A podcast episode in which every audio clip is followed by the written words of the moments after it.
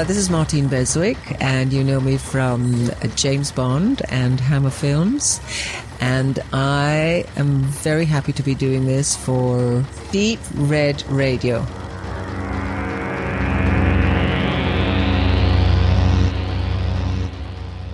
Die sich selbst ernannte Muschi möchte im Hintergrund bleiben, deshalb fange ich heute mal an.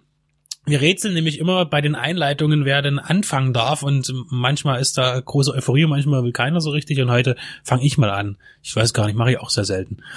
Ähm, also bin ich jetzt die Potenz und beginne. Äh, ich habe gar nicht so viel beizutragen heute, doch ich bin frisch aus dem Urlaub. Äh, ich sollte vielleicht noch sagen, ja, tatsächlich habe ich mich auf den Spuren von äh, Casino Royale 2006 begeben. Mehr zufällig, indem ich in Karlsbad war, vor dem Hotel Pup, äh, wo James Bond gedreht wurde und in Lockheed, eine wunderschöne Stadt, in der jetzt gerade wie Offspring spielt. Ich hoffe jetzt nicht bei dem Wetter. Ähm, und das war sehr beeindruckend. Ich musste mir den Film tatsächlich auch danach angucken und da sieht man mal auch, wie spannend es ist, sich tatsächlich Filme anzuschauen, wo man mal realistisch gewesen ist, weil ähm, das macht schon Sinn. Auch da äh, wieder sehr, sehr interessant die Darstellung des Ortes und wie es tatsächlich eigentlich ist. Zumindestens ist eben in der Tschechischen Republik, in der ich war, wurde es ja als Handlungsort Montenegro gewählt und das ist ja schon an sich äh, ziemlich albern. Aber äh, Hollywood ist Hollywood. Ich möchte gerne noch schnell etwas sagen. Ich habe nämlich in meinem Urlaub auch Zeit gehabt zu lesen. Dann, wenn man abends nämlich nicht Filme guckt, sondern eben dann doch eher mal ein Buch zur Hand nimmt, habe ich äh, zwei Bücher gelesen. Zum einen Der Exorzist und natürlich auch den Fortsetzungsroman Legion, also das Zeichen im Deutschen. Und das war längst überfällig. Und äh, dazu werde ich den Stefan auf jeden Fall mindestens anstiften, mit mir ein, ein richtig großes, schönes Special mal einzusprechen. Äh, weil natürlich die filmische Umsetzung unheimlich genial ist, also auch gesehen vom Roman her, weil es wirklich eine 1 zu 1 äh, Inszenierung ist, da ja auch Blatty, der Autor, selber das Drehbuch geschrieben hat. Im Director's Cut, muss man sagen, ist es eine 1 zu 1 Verfilmung. Und ich habe da echt Bock drauf, zumal eben mit der Verbindung zu Legion, wir lassen John Borman aus mit seinem scheiß zweiten Teil. Äh, wenn wir ein Special machen, bin ich jetzt am Mikro und sag, ich habe aber exklusives Interviewmaterial noch von Mike Hodges, der ja am Anfang für Exorcist 2 äh, ähm, Material gedreht hat, bevor sie John Borman reingeholt haben. Das heißt, er, er war am Set, er hat die Produktion und da gibt's äh, funny Material, das können wir auch mit reinschneiden. Also wir sollten kurz das mal anreißen. Ja, aber du könntest dann eher noch deine Kontakte schon zu John Carpenter spielen lassen, der Exorcist 3 eigentlich inszenieren wollte. Äh, und dann können wir da noch was Schönes machen. Aber auf jeden Fall wird's, denke ich, eine coole Sache, vor allen Dingen mit Hinblick auf äh, den Romanen. Es war wirklich längst überfällig. Ich habe den Film schon über 20 Mal gesehen, behaupte ich jetzt. Es ist wirklich, ich kann den mitsprechen, der ist. Äh, und ich, ich liebe den Film auch, wie er gemacht ist und die Art und Weise. Und das Buch Buch ist genauso, es hat mich genauso auch fasziniert. Ähm, und äh, auch das Zeichen, gerade die um Kinoumsetzung von Exorcist 3. Und jetzt wäre noch der Director's Cut interessant, den ich leider noch nicht gesehen habe, äh, in Bezug auf das Buch von Blatty. Also das wird eine super Nummer, darauf freue ich mich und äh, Stefan, du bist hiermit verpflichtet. Das machen wir. Und jeder, der gerne daran teilhaben möchte in dieser Runde. Ja, ich war auch unterwegs, auch wenn es nur zwei Tage waren. Ich war in Berlin. Ich habe Jörg Buttgereit treffen dürfen bei der Art Berlin Ausstellung. Da war er gleich so nett und hat uns einen Deep Red Radio Einsprecher gemacht, den ihr auch demnächst mal von der Show hören werdet. Äh, seid gespannt und hat uns auch seine zwei liebsten Horror, seine zwei wichtigsten Horrorfilme in seinem Leben verraten, weil wir ja auch gerade aktuell äh, an einer Umfrage basteln und an einem Konzept, dass äh, ein paar lockere äh, Kurzanmerkungen und Reviews von Gästen kommen. Wer ist jetzt mein wichtigster Horrorfilm? Also auch das wird kommen. Ähm, da war ich noch einen Abend beim Fantasy Filmfest, da haben wir das Rabbit Remake geschaut von den Soskia Sisters. Äh, ich muss zugeben, mein Kumpel Sadi in Berlin, bei dem ich auch nächtigen durfte, sagte, ähm, das ist dieses kanadische Remake von Cronenbergs Rabbit. Und ich bin ja Cronenberg-mäßig immer super unterwegs und äh, habe auch viel recherchiert und auch schon geschrieben über ihn. Äh, und äh, Rabbit ist natürlich ein wichtiger Film, äh, 77 und da dachte ich mir, okay, ein kanadisches Remake von Cronenberg klingt jetzt eigentlich gar nicht so schlecht. Wir sind reingegangen, ähm, kurz äh, Review, ganz mini. Er hat zwei, drei Probleme der Film. Also es gibt zwei, drei Szenen, die irgendwie ins Nirgendwo verlaufen, wo ich mir dachte, haben die jetzt hier vergessen zu drehen oder zu schneiden oder sich was Neues zu überlegen. Aber er hat äh, viele gute, originelle, witzige Einfälle. Und das wird dich vielleicht auch begeistern. Er ist ja ein sehr Low-Budget-Film, hat aber dafür an manchen Stellen sehr originelle Effekte. Also weg von CGI, wir gehen weg von CGI. Also ich, man sieht, dass es Effekte sind teilweise, aber es sind haptische Effekte. Also hier wurde nochmal mit Maske gearbeitet. Äh, er ist auch in einigen Einstellungen ziemlich blutrünstig. Also da ist lange Tröpfel da so ein bisschen auf dem leichten FSK 16 Niveau daher. Äh, hat so ein bisschen eine dramatische Komponente, dass sie einen Unfall hatte, jetzt entstellt ist und dann bewegt sie sich auch in der Modewelt, also die Gegenüberstellung von gemachter, scheinbarer Schönheit und innerlich hässlichen Leuten, die dann, äh, wo dann wirklich die, die wahre, äh, äußere, sichtbare Hässlichkeit, meine ich, zum Vorschein kommt. Dann wird noch ein Apokalypse-Thema mit eingestreut, was total beiläufig kommt. Irgendwie ist dann die halbe Welt bedroht. Man kriegt es nicht so richtig mit in dem Film. Äh, aber ich fand ihn doch sehr unterhaltsam. Ne? Und, und wir machen jetzt noch, bevor du weitermachst, eine kleine Schulung im, im, zum Thema Physik des Radios. Wenn du jemand mit dich ansprichst in einer Viererrunde, solltest du für den Hörer auch sagen, wen du ansprichst, weil sonst macht das nicht viel Sinn. Aber das nur am Rande. Aber ich habe mich angesprochen gefühlt, weil du mich angesehen hast, was der Hörer mit seinen Ohren nicht erkennen kann. Danke, Benedikt. Und im Anschluss an den Film kam eine Cape Light Pictures Roadshow. Das war eine moderierte von Steffen Gerlach, also es ist äh, der Co-Chef dort, äh, moderierte Ankündigung von kommenden Titeln. Und da kann ich jetzt aktuell, möchte ich einen hervorheben, und zwar mit Rollerball, das Original äh, äh mit James Kahn von Norman Jewson wird in der nächsten Ultimate Edition erscheinen. Da wurde ein Trailer gezeigt, ein kurzer Teaser, wo ähm, äh, James Kahns Figur so ganz berühmt aus diesem äh, rot leuchtenden Tunnel rausrollt und aufs Feld geht, auf dieses Rollerballfeld. Und dann stand da erstmalig weltweit äh, exklusiv restauriert für Cape Light in 4K in den originalen Farben. Also schon scheinbar nochmal ein Schmankerl, was die da auffahren. Sie haben gesagt, sie drehen gerade Interviews in LA, also es scheint was Großes zu kommen. Die anderen Titel fand ich jetzt teilweise äh, durchwachsen bis interessant, ähm, aber es wurde wieder einiges angekündigt. Ja, und das war's auch schon von meinem Trip. Und dann darf ich heute mit, zusammen mit Benedikt die Movies da durchgehen, die er schon bei der letzten Sendung dabei hatte und die folgende und äh, darf jetzt mal hier ein bisschen blättern. Ausgabe September. 3,50 Mark immer noch auf dem Cover. Wir sehen Roger Rabbit. Mal nicht Brüste. Nee, stimmt. Roger Rabbit, das war ja auch der Film, den Tobi auch unserem äh, Popeye ähm, Abstimmung vorziehen wollte, weil er gesagt hat, es gibt so viel gute Filme oder die Maske. Und wir sind ja jetzt immer noch bei Popeye, der demnächst eingesprochen wird wir schieben das immer weiter raus. Ja, weil wir uns auch aufs Hardline Festival konzentrieren müssen und dürfen. Das ist und auch okay Rabbit so. wäre eigentlich äh, besprechungswürdig, weil der ja dieses Jahr Jubiläum feiert. Stimmt. Und da blätter ich mal durch und bleibe hängen bei Cocktail ohne Leiche, also ganz ähm, Alfred Hitchcock untypisch. Tom Cruise hat es geschafft. Also ihr hört jetzt mal gut zu. Wer noch nicht kennt, Tom Cruise, also junger aufstrebender Schauspieler. Tom Cruise hat es geschafft. Sein neuer Film Cocktail eroberte sich in der Startwoche in den USA den ersten Platz der Kinohitparade. Das ähm, ist so geil, der Kino-Hitparade. Das hieß in den USA auch so, glaube ich. Ja, mhm. ja also mal die Augen offen halten, Tom Cruise, vielleicht kommt da noch was von ihm. Also hier sieht man äh, verpackte Brüste in äh, nassen Dekolleté, die äh, wartet da im roten Kleid durch den Sumpf. Die Venusfalle. Robert van Ackerens neuer Film. Kennt den einer von euch? Ich habe den Titel schon immer mal gehört. Das ist irgendwie so ein Kultfilm. Das, ne? das, sind, das sind Kultfilme, die man nicht kennt. Ja, ja, genau. So, Roger Rabbit hat man schon. Poltergeist 3. Wir hatten ja vorhin das Exorzist 3. Ich glaube, den will ich immer geil finden, aber eigentlich ist der total langweilig. Ich müsste den mal wieder gucken. Das ist aber, was mit dem Hochhaus. Aber das Bild ist lustig, wie die Hand aus dieser gematschten äh, Gesichtsmaske da rauskommt. Hier, das, das sieht ein bisschen heftig aus. Das dürfen wir aber zeigen bei Facebook, ne? Ja. ja, das ist aber, da sieht man einmal mehr, dass tatsächlich da die Filmzeitschriften noch ein bisschen mehr Power hatten, was, was die, die, die krassen Effekte angeht. Also wenn ihr wirklich hier so eine Hand aus dem Gesicht raus sich gräbt. In, in Büschen wollte ich gerade fragen, ja, ja, ordentlich mehr Power. Also die haben da schon richtig Full Frontal Hand Nudity. Ja. Clint Eastwood bist ja auch ein großer Fan. Mhm. Und zwar Bird ist ja einer von seinen heute immer unbekannteren Filmen. Gibt es, glaube ich, noch nicht auf Blu-ray, hat's du mal gesagt. Ja, ich auf, finde, selbst auf sehr, DVD ist es ja sehr kostspielig. Also das war seine 13. Regiearbeit, kam raus 88. Das weiß man auch, dass Forrest Whitaker da die Hauptrolle hatte. Es sollte vielleicht schon jemand mal auch gehört haben. Und äh, Eastwood war ja auch Jazz-Fan, ganz großer. Das ist er auch immer noch, glaube ich. Äh, ja, Ne? Und äh, das hast du in Sadistico, ähm, Play Misty for Me auf, äh, auf Original. Das war sein Regiedebüt. Und da läuft ständig eine Jazzplatte im Hintergrund. Und auch in anderen Filmen hat er immer auch einen Plattenteller, der sich dreht mit Jazz. Also das ist, also wer es noch nicht hatte, die Connection Clint Eastwood und Jazz, das war schon und ist immer noch wichtig.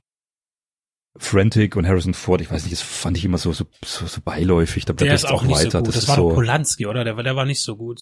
Ja, aber das war das das war die Zeit, wo er, wo er quasi von Blade Runner genervter, weil es so stressig war und das noch nicht bekannt war, dass das dann der ultimative Kultfilm wird und hat sich dann in zugänglicheren Stoffen immer mehr als 80er Jahresstar etabliert. Aber du überblätterst hier den Prinz von Samunda, vor allem den kleinen Prinzen, der gewaschen werden muss. Nee, ich blätter, ich blätter ja nur auf die äh, gefühlt achte Seite dieses Films. Ja, in den 80ern war natürlich Eddie Murphy der letzte Schrei. Wir hatten ja das schon mal vor einigen Sendungen. Ich finde ja die Live, die Stand-up-Auftritte von ihm ziemlich äh, krass und unterhaltsam. Da gibt's Raw und Delirious, also was der da geliefert hat auf der Bühne. War äh, ja auch mit seinem Stand-up Stand-up-Programm im Kino gewesen. Ja, also das übertrifft schon, finde ich, die relativ konstruierten Gags in vielen Filmen. Natürlich ist jetzt nur 48 Stunden von Walter Hill ein Kultfilm mit Nick Nolte, da war er noch recht jung, 82. Das ist schon ein cooler Film, aber äh, vieles, was in den späteren Barry Hills Cop-Teilen vielleicht kam, das hat er schon mal viel ungeschliffen und viel rauer auch äh, rübergebracht mit viel Energie. Ja. Warten wir mal auf sein Comeback. Das ist relativ gut besprochen. Der Dolomite ist mein Name, wo er einen schwarzen Regisseur, Darsteller spielt, der es für seine eigene Communi Community tun will in den, ich schätze jetzt mal 70er Jahren, uh, Exploitation mit allerhand anderen bekannten Darstellern, auch vielleicht der Weg zurück von Wesley Snipes auf die große Mattscheibe, ähm, vielleicht ein zweites Comeback, aber zu deinem Comeback mit der Movie Star weiter. Ja, ich mache jetzt ein bisschen schneller, weil Benedikt hat mir den Drehfinger angezeigt. Äh, zwei Welten, keine Ahnung, aber Barbara Hershey spielt mit. Da gibt's hier einen Infokasten. Barbara Hershey unbedingt Die ist anschauen. aber auch heiß. Äh, ja, unbedingt The Entity. Äh, mit dem tollen deutschen Beititel, ich kann ihn auswendig. Es gibt kein Entrinnen vor dem Grauen, das dich nachts verfolgt oder bedroht oder so. das, das, das weiß ich ganz genau oder so. Ja. Es gibt kein Aber Film vor dem ist Unsichtbaren, genial. das dich verfolgt. Der Film ist großartig. Ja. Ich hatte ihn auch schon mal in einer äh, in einer Ankündigung von uns hatte ich ihn auch schon mal ähm, hervorgehoben. Der ist wirklich großartig. Den gibt es auch für einen schmalen Taler auf Blu-ray zu erstehen. Der ist tatsächlich noch ein guter Film, einer der späteren John Hughes Filme. Äh, Steve Martin und John Candy, ein Ticket für zwei. Der ist wirklich lustig. Schaut euch den mal an, wenn ihr den kriegt. Äh, das waren noch so klassische gute Komödien. So, weiter geht's. Ähm, es gibt hier nämlich einen Film drin, ja, Nosferatu in Venedig, Klaus Kinski, sieht immer aus wie Machen immer. die einen übelsten Aufriss ja, für diesen Ja. Film. So, ähm, ein Supertruck auf Gangsterjagd. Das schaut aus wie eine prolldeutsche Komödie, interessiert mich nicht, ist wahrscheinlich doch ein amerikanischer Film. Sehr gut, gut, tie- Tiefenrecherche bei So, Deep Red Radio. Ich muss doch weiterblättern, du hältst mich auf. So, Good Morning Vietnam ist natürlich ein wichtiger Robin Williams Film. Robin Williams werdet ihr demnächst in Popeye hören bei uns. Ich habe es schon mal gesagt. Stormy Monday, ja, doch, der ist gut, ne? Melanie Griffith und Tommy Lee Jones, ich glaube, der kam vor zwei Jahren bei Arrow neu raus. Da gibt's ein gutes Blu-ray-Release von Stormy Monday. Sehr atmosphärischer, cooler Film. So Neo-Noir der 80er. Tommy Lee Jones ist immer großartig, gerade hier. Ähm, so, es gibt das Mittelposter. Bringt's überhaupt nicht, finde ich. Wer ist das? Elizabeth McGovern, kenne ich nicht. Kevin Bacon, kenne ich schon. ja, also da sieht er aus wie sie. das ist aber Wir machen mal nur schneller hier. Komplimente heute. So, Nummer 5 gibt nicht auf. Fortsetzung von Nummer 5 die- Ich lebt. kann die nicht auseinanderhalten vom Titel her, welcher nun der erste ist. Nee, äh, Nummer 5 war ja der von Badham und das ist der Nummer zwei. Das ist sozusagen. So, Midnight Run, einer von deinen Lieblingsfilmen Ich der finde ihn immer 80er. noch, nee, nicht Lieblingsfilm, aber es ist eine sehr gute Buddy-Komödie, die mich unheimlich viel an die Blues Brothers erinnert, auch musikalisch. Oh, und, und da sind Ihr sie. könnt euch denken, warum wir jetzt so geguckt haben. Es sind hier eine ganze Reihe äh, von Emanuel äh, 6, also Teil 6 äh, heißt das hier. Da gibt's dann ähm, komprimiert auf einigen Seiten Laura Gemser oder das, Sylvia das, Christel das oder zu ganz sehen, andere was sich die äh, Käufer hier erhoffen. Ich glaube, es ist Äh, völlig egal. Ist jetzt egal.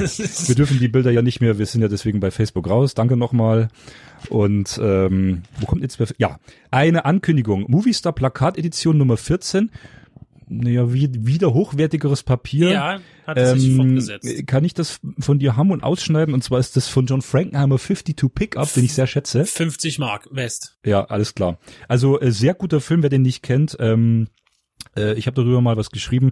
Äh, Recherche irgendwie in einem Milieu, wo, wo Porno-Starlets irgendwie rumhängen und er muss einen Killer finden. Ein ganz dreckiger, auch äh, nicht sehr frauenfreundlicher Film. Es gibt ein paar Dialoge, die sind da echt, äh, also es ist ein sehr schmutziger, zynischer Film vor allem. Trotzdem unterhaltsam und gut gemacht. The Red Scorpion, Dolph Lundgrens Anti-Meisterwerk. Ich weiß auch nicht, warum der bis heute so als Kult, der ist doch nicht gut, der Film. Ist, naja, er hat einem, das ist tatsächlich, die Action-Szenen halten sich tatsächlich in Grenzen. Der war ja auch lange Zeit immer gekürzt in Deutschland. Da gab es auch das Problem mit den Rassismusvorwürfen bei den Dreharbeiten in Südafrika und, und, und. Äh, ganz schwierige Geschichte bei den Dreharbeiten gewesen.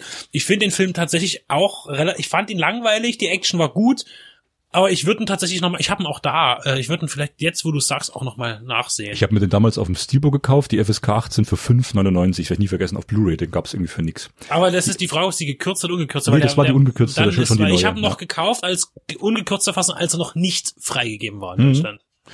Jetzt kommen wir zum Film, äh, über den würde ich gerne kurz was erzählen. Und der, den kennt niemand, der ist aber richtig gut. Und zwar von Alan J. Percula, den kennt man von Klute und die Unbestechlichen und, und Parallax View. Der hat äh, die wichtigen Paranoia-Filme in den 70ern gedreht. Äh, Kellerkinder, Orphans aus dem Jahr 87, aber 88 ist er rausgekommen. Ja. Albert Finney in der Hauptrolle. Es ist ein unscheinbarer Film. Äh, Die Handlung kann ich schnell erzählen. Es geht darum, dass zwei junge Typen einen reichen Gangster kidnappen, um ihn zu erpressen. Und im Laufe dieses Kammerspiels stellt sich heraus, dass er eigentlich mehr in der Hand hat gegen sie und sie austrickst. Das ist, das klingt ziemlich äh, äh, kurz zusammengefasst. Das ist auch ein Theaterstück. Das wurde von äh, Lyle Kessler 83 geschrieben und war sofort ein Erfolg. Bei seiner Aufführung hat verschiedene Stufen der äh, Theaterinszenierung durchgelaufen, von Broadway bis, bis Sydney über die ganze Welt. Und äh, dann hat man mit Albert Finney, der unter anderem in einer, ich glaube im Londoner West End oder am Broadway in der Inszenierung des Theaterstücks schon die diese Rolle gespielt hat, hat man wieder genommen.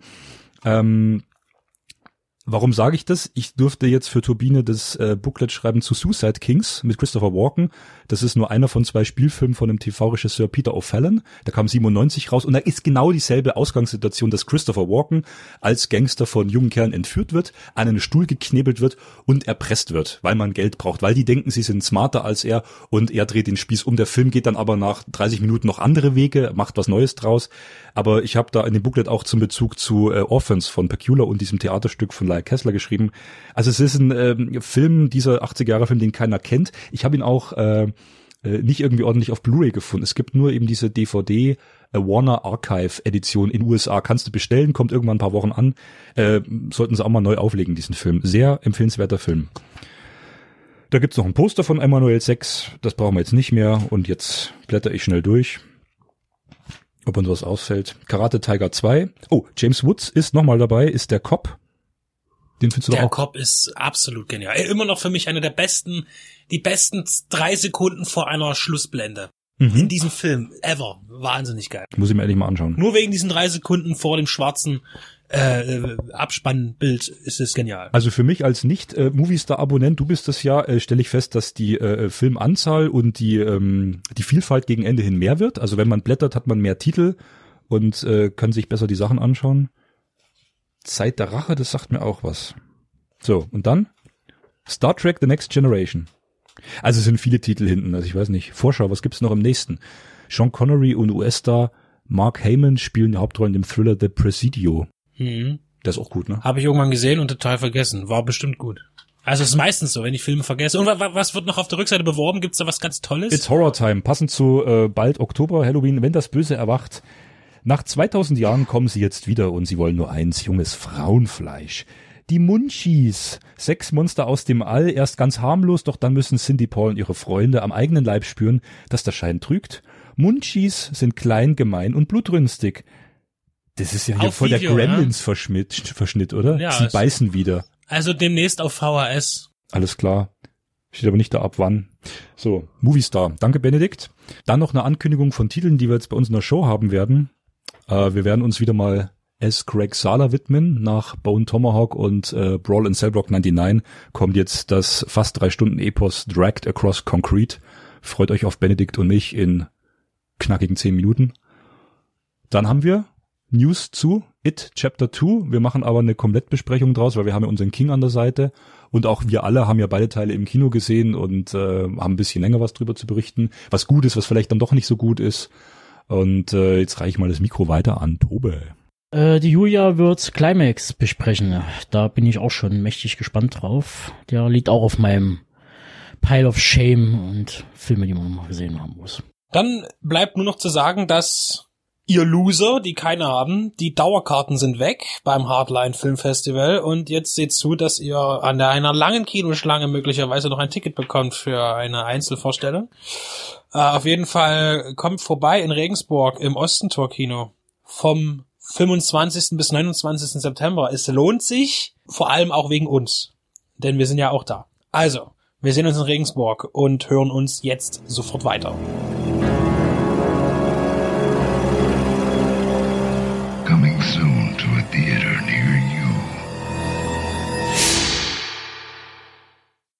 Herzlich willkommen zu unserer Besprechung zu Chapter 2 von It und damit gleich angehangen auch der erste Teil. Wir machen das jetzt hier in einem Abwasch, weil das Gesamtwerk ist ja das Wesentliche und wir wollen natürlich auch ein bisschen ausschweifen und etwas links und rechts gucken, auch zum Buch und zu der Verfilmung von 1990. Stephen King hat damals, Anfang der 80er Jahre, ist schon eine Weile her, die Idee gehabt, soweit ich richtig gelesen habe, als er irgendwo über eine Brücke ging und ihm dann ein, das, dieser Brückentroll in den Sinn kam, der da drunter sitzt und Schabernack treibt. Und dann hat er irgendwie ganz schnell, wie es ihm immer ging, wie er erzählte in den Interviews, so ein Grobkonzept von Buch parat, was sich dann am Ende auf knapp 1200 Seiten entspann und er schrieb es innerhalb von vier Jahren, 81 bis 85. Ist bei ihm jetzt nicht unbedingt so, dass er das jetzt am Stück geschrieben haben muss, sondern kann auch was dazwischen gewesen sein. Aber es war jetzt am Ende nicht umsonst sein bis dato längstes Werk, wenn man mal jetzt quasi den buchlichen Director's Cut von The Stand mal rausnimmt, der dann immer noch ein paar Seiten draufpackte. Die meisten der King-Kritiker, Leser, Fans sagen, dass das neben dem genannten The Stand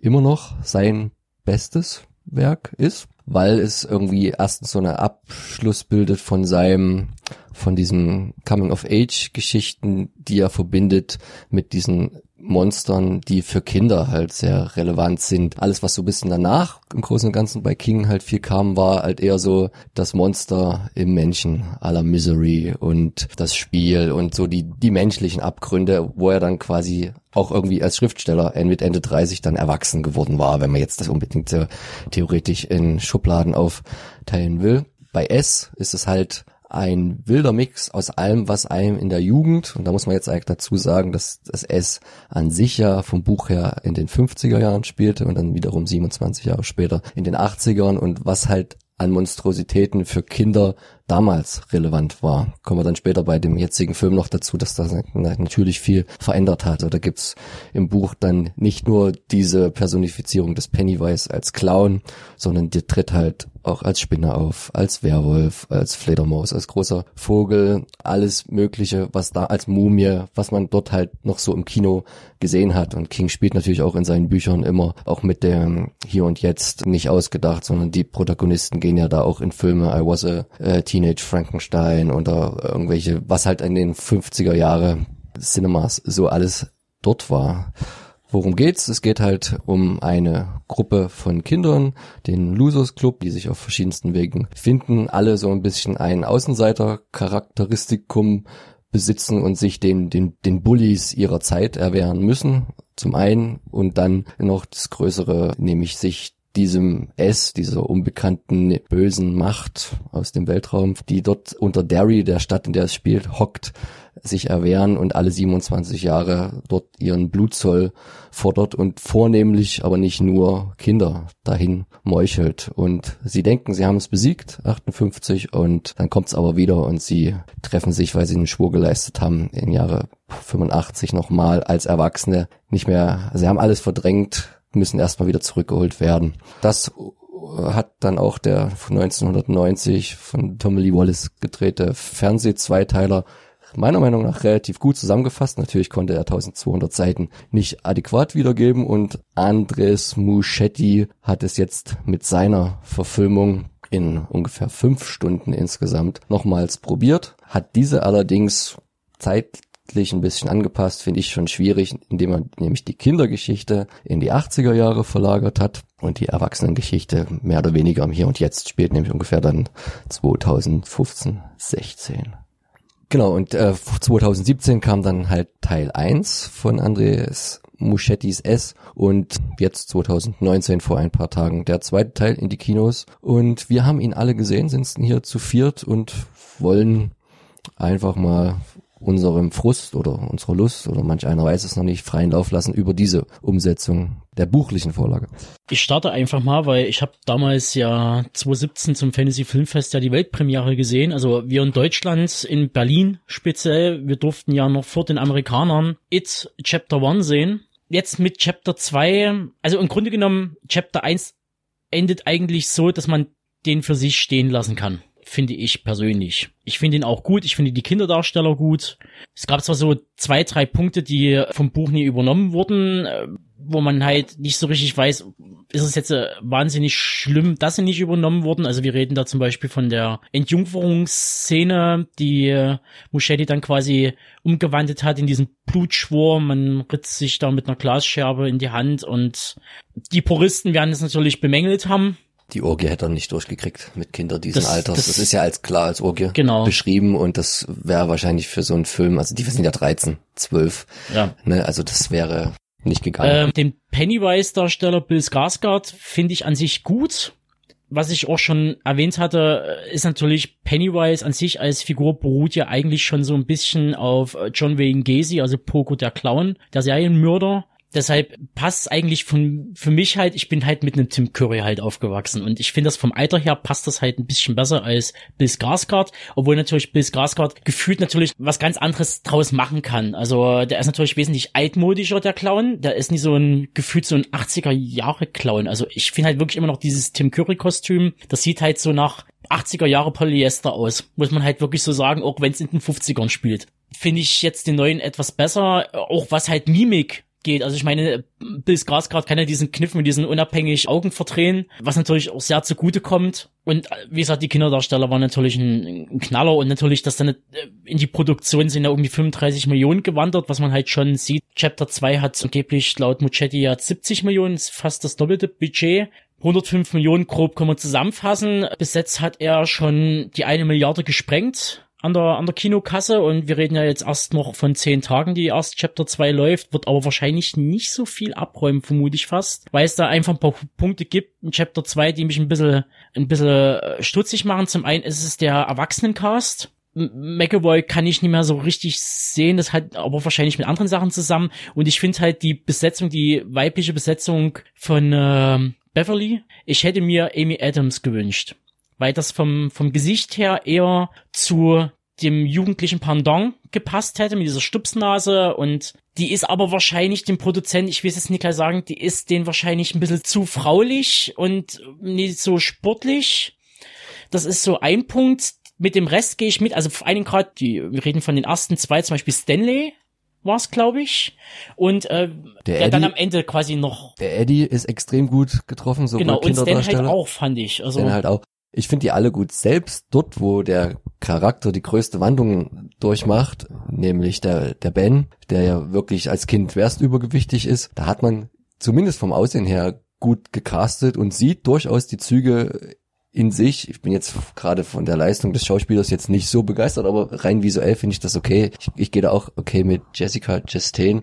Ich finde es auch eher, wie sie zum Teil charakterisiert ist. Also wir springen jetzt wahrscheinlich sehr wild, aber ich fand jedes Mal, wenn in dem zweiten Teil sie auf irgendwas Schreckliches stößt, kreischt sie laut. Also wie so eine ganz schlecht geschriebene Frauenrolle, obwohl sie eigentlich, wenn man sich mal zurückerinnert, die toughste von allen gewesen ist. Wo Genau. ich mir dachte, wie, wieso, wieso habt ihr das jetzt so blöd geschrieben? Sie erschreckt sich jedes Mal so ganz doll, als, als, also entweder hat sie wirklich alles vergessen, was ja auch irgendwie in die Story passen würde, oder es ist einfach nicht, ja noch- nicht gut durchdacht. In Und dann kommt ja noch ein anderer Punkt dazu, und zwar, es sind ja Figuren drinne, die sind in der 90er Jahre Verfilmung etwas weiter ausgebaut. Wir reden da zum Beispiel von Beverlys Ehemann, der ja eine gewichtige Rolle hat, der hier nur am Anfang auftaucht, äh, sie irgendwie vermöbeln will und äh, missbrauchen will und äh, sie flüchtet und es wird nie wieder damit gespielt. Also äh, außer dann am außer dann im Finale und das finde ich halt, das ist so verschenktes Potenzial. Da hat sich spannenderweise der Regisseur selber dazu geäußert. Also die haben ja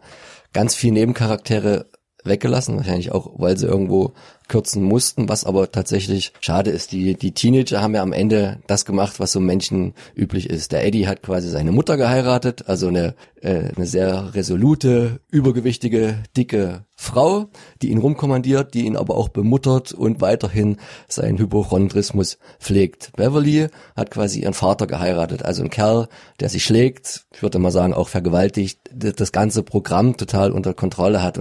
Die Nebengeschichten, hat er gesagt, haben die rausgestrichen, weil das Testpublikum, und es ist immer das Testpublikum, ganz gelangweilt auf die Passagen im ersten Teil reagiert hat, wo es um Nebenfiguren ging. Wenn, wenn Henry Bowers irgendwie gerade nicht irgendjemanden verprügelt hat aus dem Losers Club, sondern es um ihn ging, schaltet wohl wahrscheinlich ein amerikanisches Publikum ab. Und deswegen haben die sich entschieden, so sagt er in einem Interview gesagt, alles an Nebenhandlungen rauszunehmen. Nicht unwichtig für die Nebenhandlung ist ja auch die Frau von Bill, die Audra, die ja ganz am Anfang nur ein bisschen eingeführt wird als Schauspielerin, was ja auch im Buch so ist, aber die ja am Ende auch nochmal eine gewichtige Rolle hat, wo es ja dann auch gerade in dem, mit dem Tom, mit dem Mann von der Beth zusammenführt. Und das haben die halt alles ähm, rausgekürzt, weil sie gesagt haben, die Leute wollen nur die Hauptdarsteller sehen. Und das ist halt genau das, was den Film so unterscheidet vom Kings Buch da raubst du dem halt den, den Mikrokosmos, den, den so wichtigen und diese ganze Welt und ja, also ich war auch nicht so zufrieden mit dem zweiten Teil gar nicht und ich muss auch sagen, beim,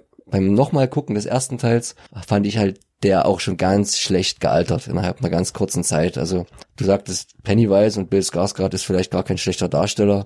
Mit dem ganzen CGI weiß ich nicht mehr, was er selber gemacht hat, was animiert ist. Das ist halt schwierig. Das war mir alles zu viel. Aber Stefan hatte noch einen wichtigen Gedanken. Ja, weil ich finde, ihr seid jetzt eigentlich schon beim Kern der Diskussion. Äh, das ist eigentlich so mein Grundempfinden. Aber ich wollte, ähm, ich, ich hole noch kurz aus. Ähm, ich finde It, auch Chapter 2 ist eine willkommene Achterbahnfahrt. Ich bin ins Kino gegangen und ich habe mich gut unterhalten. Erstmal so. Ich habe das Buch damals gelesen, ist aber schon sehr lange her. Und zu der filmischen Struktur fand ich, das war ein logischer und auch vom Studio recht gut durchdachter Kniff zu sagen, wir machen hier einen Zweiteiler raus. Aus jedem Mist wird mittlerweile ein Zwei- oder Dreiteiler gemacht. Aber It als Buch ist wirklich extrem lang. Und auch diese diese Entscheidung zu sagen, wir machen einen Film äh, Part One über diese äh, Kindheitssicht, der mit 130 Minuten abgearbeitet war und dann noch einen aus der Erwachsenensicht, das fand ich absolut logisch und das hat für mich Sinn gemacht. Und da habe ich gesagt, da gehe ich auch gerne ins Kino und gucke mir diese zwei Teile an.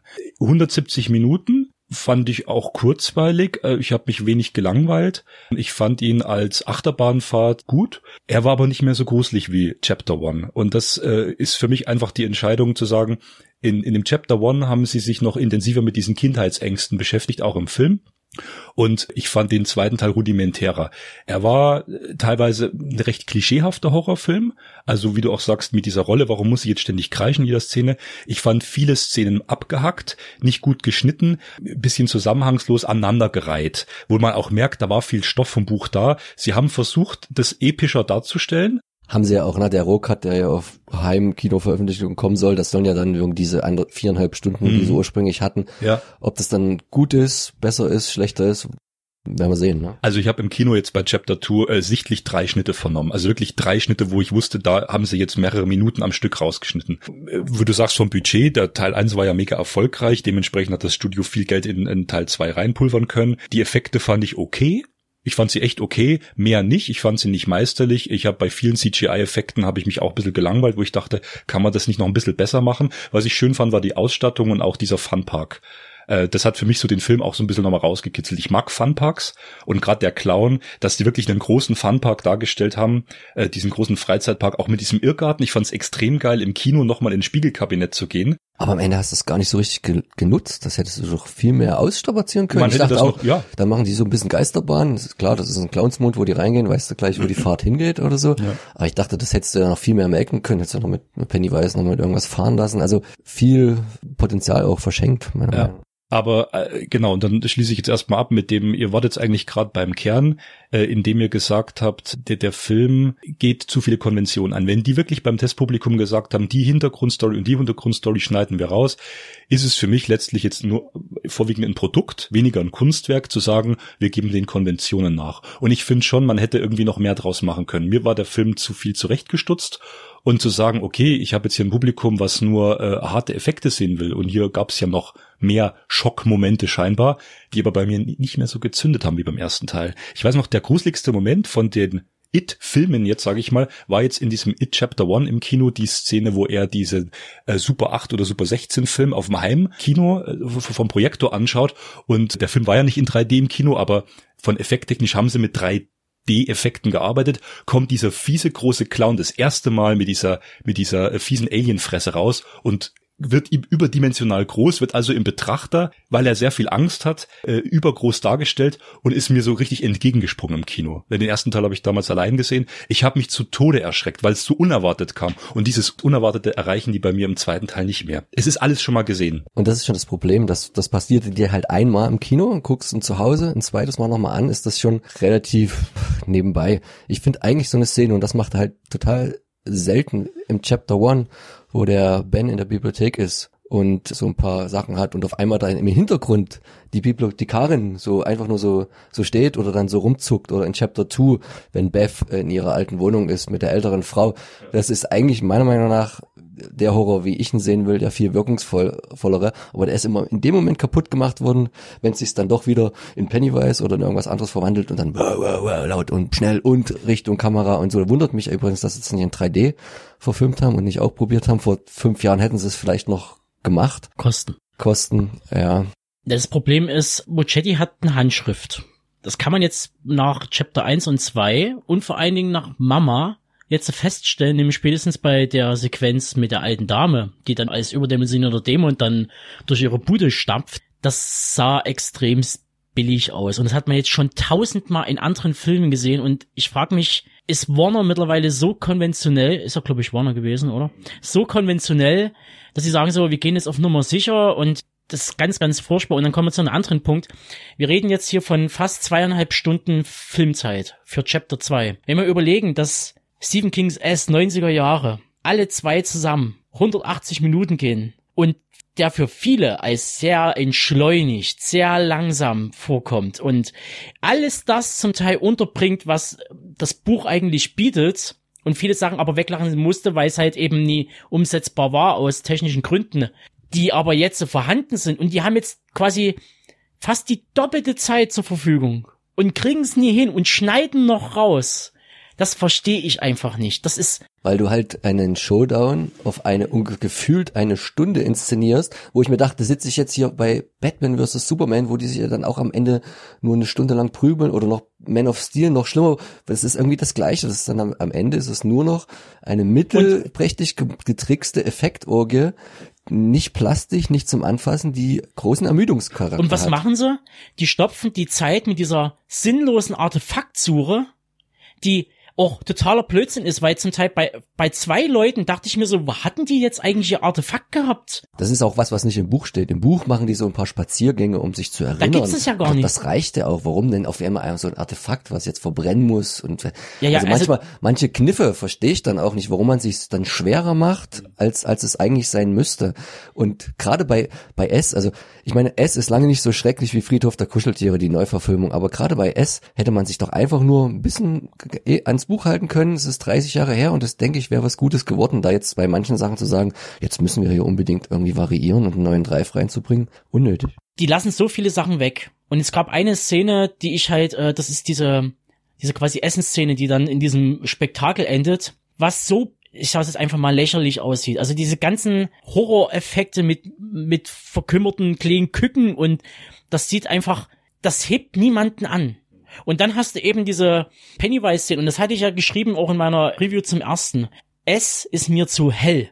Und das hat irgendwie, äh, haben viele Leute nie verstanden, was ich damit meinte. Da ist so offensichtlich. Und was du siehst an Grauen, wenn der irgendwie die Fresse verzerrt oder was weiß ich, das ist so offensichtlich dargestellt. Und dann hast du diese Szene im Spiegelkabinett, wo der kleine Junge da gespattert wird. Das, äh, ganz ehrlich, hätte ich nicht gebraucht.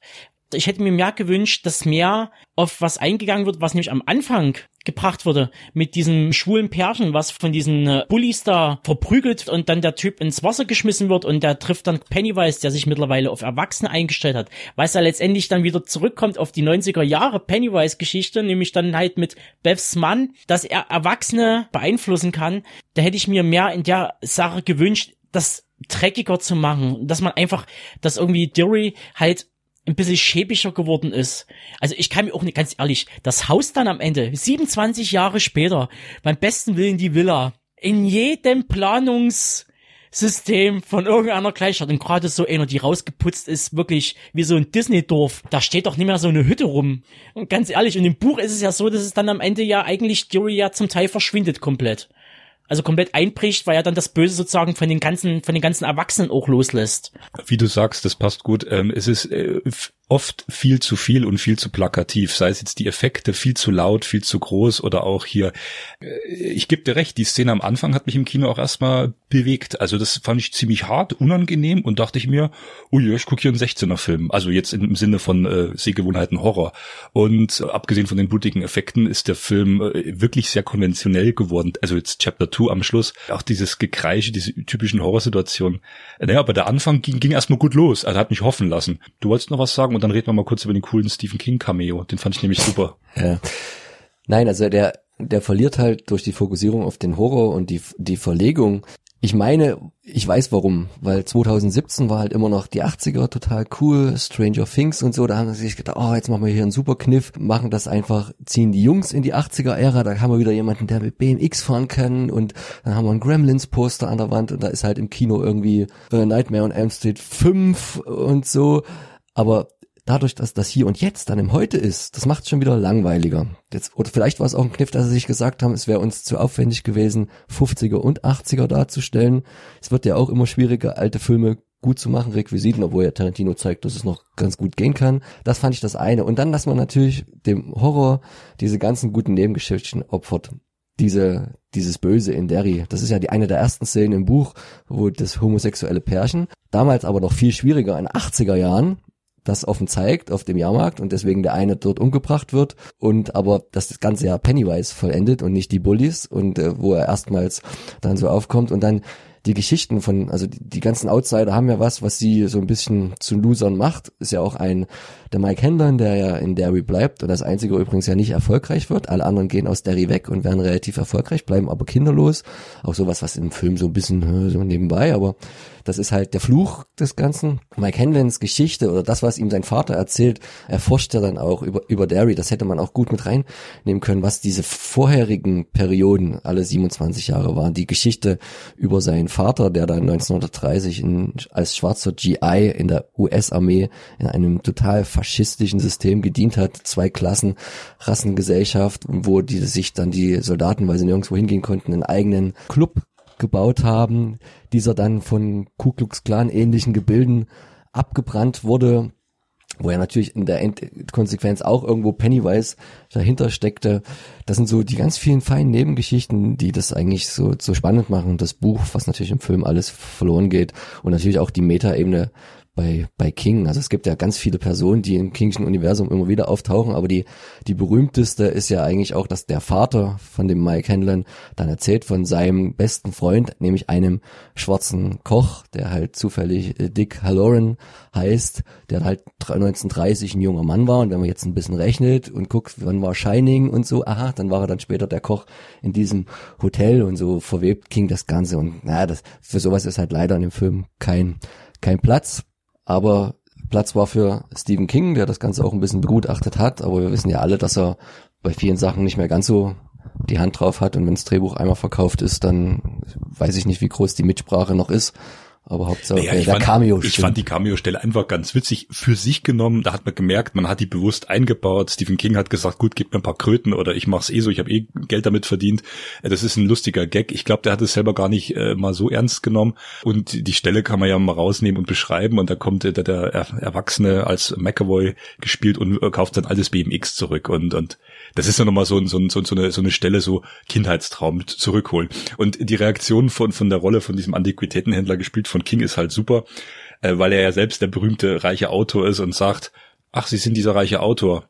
Ja, für Sie 300 Dollar sie haben das Geld. Ich weiß, sie haben's. Und das, das war halt nett auf ihn selbst bezogen als Person, hat jetzt aber eigentlich mit dem Rest des Films wenig zu tun, außer dass jetzt McAvoy dann zufrieden auf der Straße in sein BMX äh, reinstrampelt und sich wieder als Junge fühlt. Nein, es war kein BMX, das war sein, sein, sein Jugendfahrrad, sein, sein Silver, was für damalige Verhältnisse für ihn immer viel zu groß war, aber und schwer und so, aber womit er eine unglaubliche Geschwindigkeit aufnehmen konnte und äh, schon einmal den Teufel geschlagen hatte und es dann zumindest im Buch im Film spielt ja auch wieder überhaupt keine Rolle. Am Ende den Teufel nochmal schlägt, auch in Verbindung mit seiner Frau und so. Ne? Also es sind halt so die Feinheiten, die fehlen. Was ich jetzt noch abschließend sagen wollte, wie gesagt, ich habe gesagt, es war eine gute Achterbahn, ich habe mich gut unterhalten gefühlt, ähm, aber wie ihr jetzt auch merkt, wenn Max und wir äh, stärker diskutieren und die Hintergründe des Buches mal näher beleuchten, fällt der Film dann doch im Vergleich schon sehr stark wieder ab, jetzt Chapter 2. Was ich zum Beispiel beim Schauen noch äh, kritisch fand, war unter anderem die Rolle von Mike, ne, der Schwarze, der war in manchen Szenen so, so bewusst überdreht, hysterisch und hat allen gebeten, jetzt hört mal zu, ich habe hier die Mega-Lösung, das wirkte schon fast wie Kasperltheater, ich konnte es nicht mehr ernst nehmen. Und was ich ganz schlimm fand, das Grundthema ist ja Zusammenhalt. Ob die Gruppe auseinandergerissen wird oder nicht, kann man ja jetzt hier spoilern, darum geht's ja. Und dadurch, dass du verschiedene äh, erwachsene Figuren hast und du jedem irgendwie die gleiche Aufmerksamkeit widmen musstest, waren die einmal in einem Haus, in einem Hotel, wo die sich getroffen haben und ständig fragt jeder den anderen, äh, wo, wo ist denn der gerade hin? Ah ja, der, der ist weg, aber der kommt gleich wieder. Kann man nicht bei 170 Minuten irgendwie das Drehbuch so konzipieren? Vorschlag. Die Gruppe trifft sich, wird einmal in der Mitte richtig auseinandergerissen, merkt dann, sie ist dem Tod oder der Hölle nahe und findet dann wieder zusammen. Ständig rennt einer weg, kommt wieder hin, dann kommt der andere weg und wieder hin. Das war so ein Hin und Her, so ein Hickhack, dass ich eigentlich mit der Tiefe der Figur nicht mehr viel anfangen konnte. Mhm. Und die Szene von äh, Beverlys größter Angst, die ja nach außen hin mit der größten Kunstblutszene aller Zeiten geworben wird, die kam für mich letztlich nur als reiner Effekt drüber. Ja, vor allen Dingen hat man da irgendwie den Brückenschlag irgendwie bisschen so, habe ich das Gefühl, zu Carrie bildlich gesucht, weil sie sah dann zeitweise genauso aus und ja, ich wollte noch sagen, ist uns eigentlich aufgefallen, das fand ich sehr interessant, weil ich dachte ja auch, dass die Jugendszenen in Verbindung mit dem ersten Teil gedreht worden. Das war aber nicht so. Die haben die tatsächlich zwei Jahre später gedreht und haben die Darsteller dann, weil in dem Alter altert man ja noch wesentlich schneller, digital verjüngt. Also dafür, dass ich, ich habe es nicht gemerkt, da merkt man mal, wie ja. weit diese Technik beängstigenderweise tatsächlich jetzt schon. Das ist halt in diesem Deep Phasing, das geht halt relativ fortgeschritten gut. ist, ne?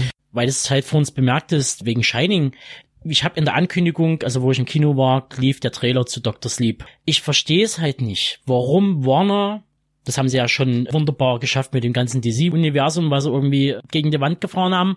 Das mit MCU, das Universum langsam aufzubauen, dorthin Verweise zu streuen und dort kannst du doch wunderbar machen. Und die hätten dann zu Dr. Sleep, ich meine, der kommt jetzt demnächst. Da baut man doch sowas in den in den Kinofilm ein. Also ich verstehe das nie. Warum spielt man damit nie? Also das ist, äh, man hat dafür die Serie Castle Rock, die so dahin meandert. Ich finde die Serie unspektakulär langweilig. Also die Folgen, die ich bis jetzt gesehen habe, äh, die ziehen sich wie ein Käse, ähm, wo man wahrscheinlich auch davon ausgeht, dass man irgendwie daraus nochmal drei, vier Staffeln machen kann und dann wird so ein Under the Dome-Ding. Also ich, ich, äh, das, was Warner da gerade betreibt, ist ganz komisches Marketing.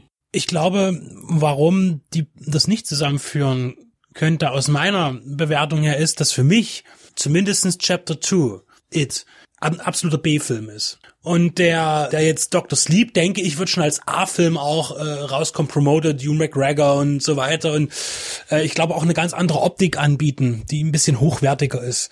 Weil ich zum Beispiel fand, ich habe das Buch nicht gelesen, ich habe das Vorwissen nicht, ich fand auch den Chapter One im Kino unheimlich toll und atmosphärisch beim zweiten Mal gucken auch total nichtssagend wieder. All die Momente, die mich begeistert haben, waren weg. Ich fand den langweilig und den Chapter 2 fand ich im Kino schon langweilig. Ich habe so gegähnt, ich dachte, das kann doch nicht wahr sein, weil der Film einfach nicht vorankommt und keine Spannung hat.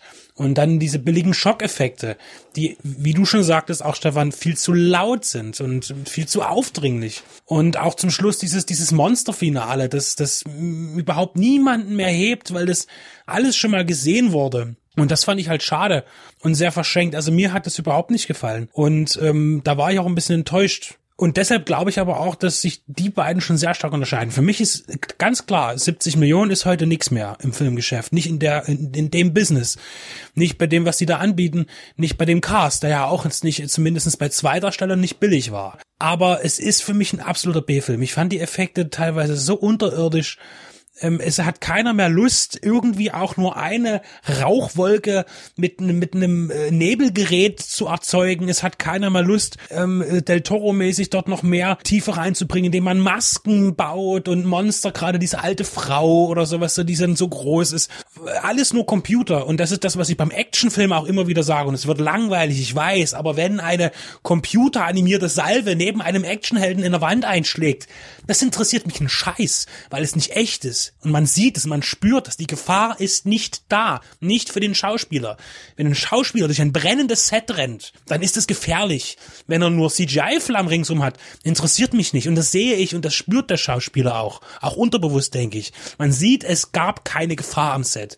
Und wenn eben keine physische Gefahr da ist, auch für den Horrordarsteller, dass das Monster auf ihn zukommt und da ist, physisch und anfasst oder irgendwas, dann geht das auch auf den Zuschauer über. Und dadurch hat man keine Angst. Ich habe keine Angst vor einer riesen Clownspinne, die durch eine Höhle krabbelt. Wenn sie nur aus dem Computer kommt, bei Herr der Ringe gibt es auch diese Spinnsequenz mit einer großen Spinne und die ist viel besser gelöst, weil man dort auch mit Armen und sowas gearbeitet hat und CGI ergänzend eingesetzt hat. Diese Mischung kann man heute machen und auch bei einem Film wie It, der so ein großes Publikum anzieht, weil er schon so ein mega Blockbuster war äh, für den ersten Teil. Und der zweite wird das vermutlich gar nicht erreichen. Die Einspielergebnisse, zumindest läuft es sehr langsam an gerade, im Gegensatz zum ersten. Ähm, da glaube ich auch, ist das Interesse gar nicht mehr so groß, habe ich das Gefühl in den USA. Aber das ist das, was mich ärgert und was den Film nicht gruselig macht und mich nicht bewegt, weil erstens diese ganze Interaktion zwischen den Jugendlichen nicht mehr so, so, ich sage immer Heart in Atlantis, sage ich immer für mich. Ich habe die Bücher alle nicht gelesen von King, aber trotzdem haben auch viele Filme das, was mir manche beschreiben, was sie empfinden bei King Bücher lesen,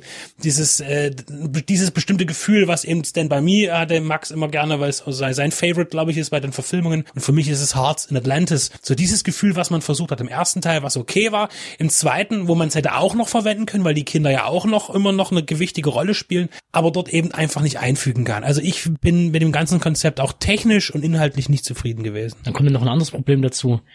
Es wird ja ungefähr ein Drittel der Zeit damit verschwendet, den ersten Teil nochmal komplett nachzuerzählen einfach nochmal komplett für das Publikum nochmal eine Rückblende zu liefern. Und das verstehe ich einfach nicht. Ich meine, wer den ersten Teil nicht gesehen hat, geht doch jetzt nicht automatisch in den zweiten Teil. Also äh, da geht man einfach jetzt mal davon aus. Es sei denn jetzt bei so einem Fast and Furious spielt es keine Rolle. Aber äh, dort kriegst du ja wirklich alles nochmal vorher. Und ich dachte bloß so, für wie blöd haltet ihr eigentlich das Publikum? Ist euch übrigens noch aufgefallen, dass noch ein Cameo netter da war? Und zwar der Regisseur. Das äh, hat den Film tatsächlich für mich so ein bisschen rausgerissen.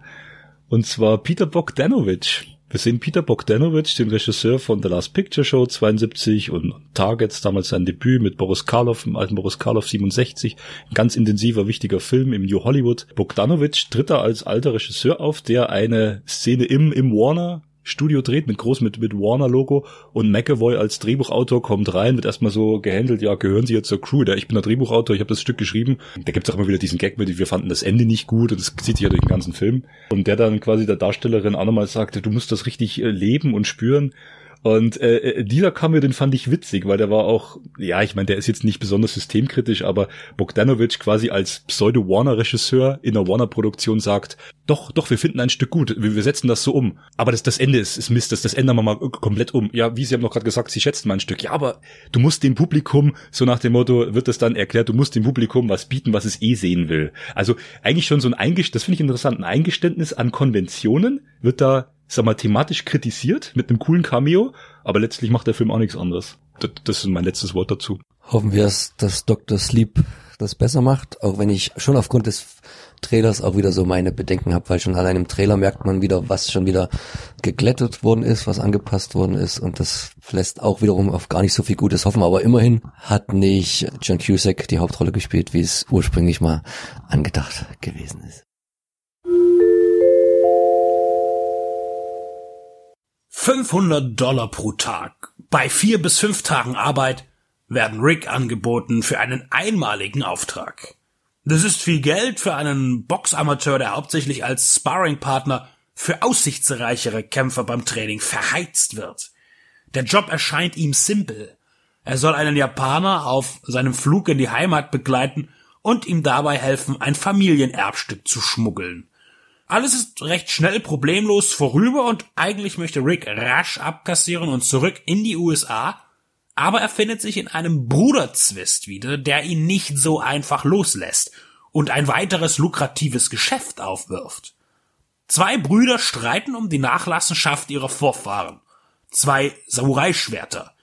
Jeder hat eines, jeder will beide für sich. Rick wird von den einen benutzt, um den anderen auszustechen, doch er bemerkt schnell, dass er etwas anderes in sich wiedergefunden hat. Ehre.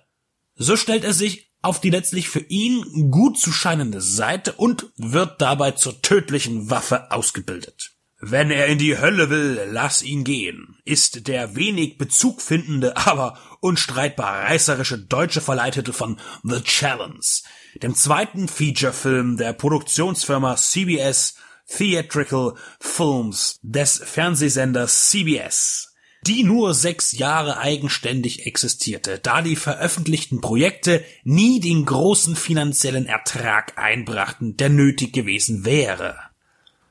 The Challenge ist einfach und effektiv gestrickt. Der Konflikt im Inneren, die Suche nach der Wahrheit und dem, was Recht ist, die Formung von Disziplinproblematen zum tüchtigen Krieger und am Ende das über sich selbst hinauswachsen. Rocky hat es ähnlich gemacht und andere schlossen sich an, Jean-Claude Van Damme als Kurt Sloan bis zu Ralph Maggio als Daniel San LaRusso.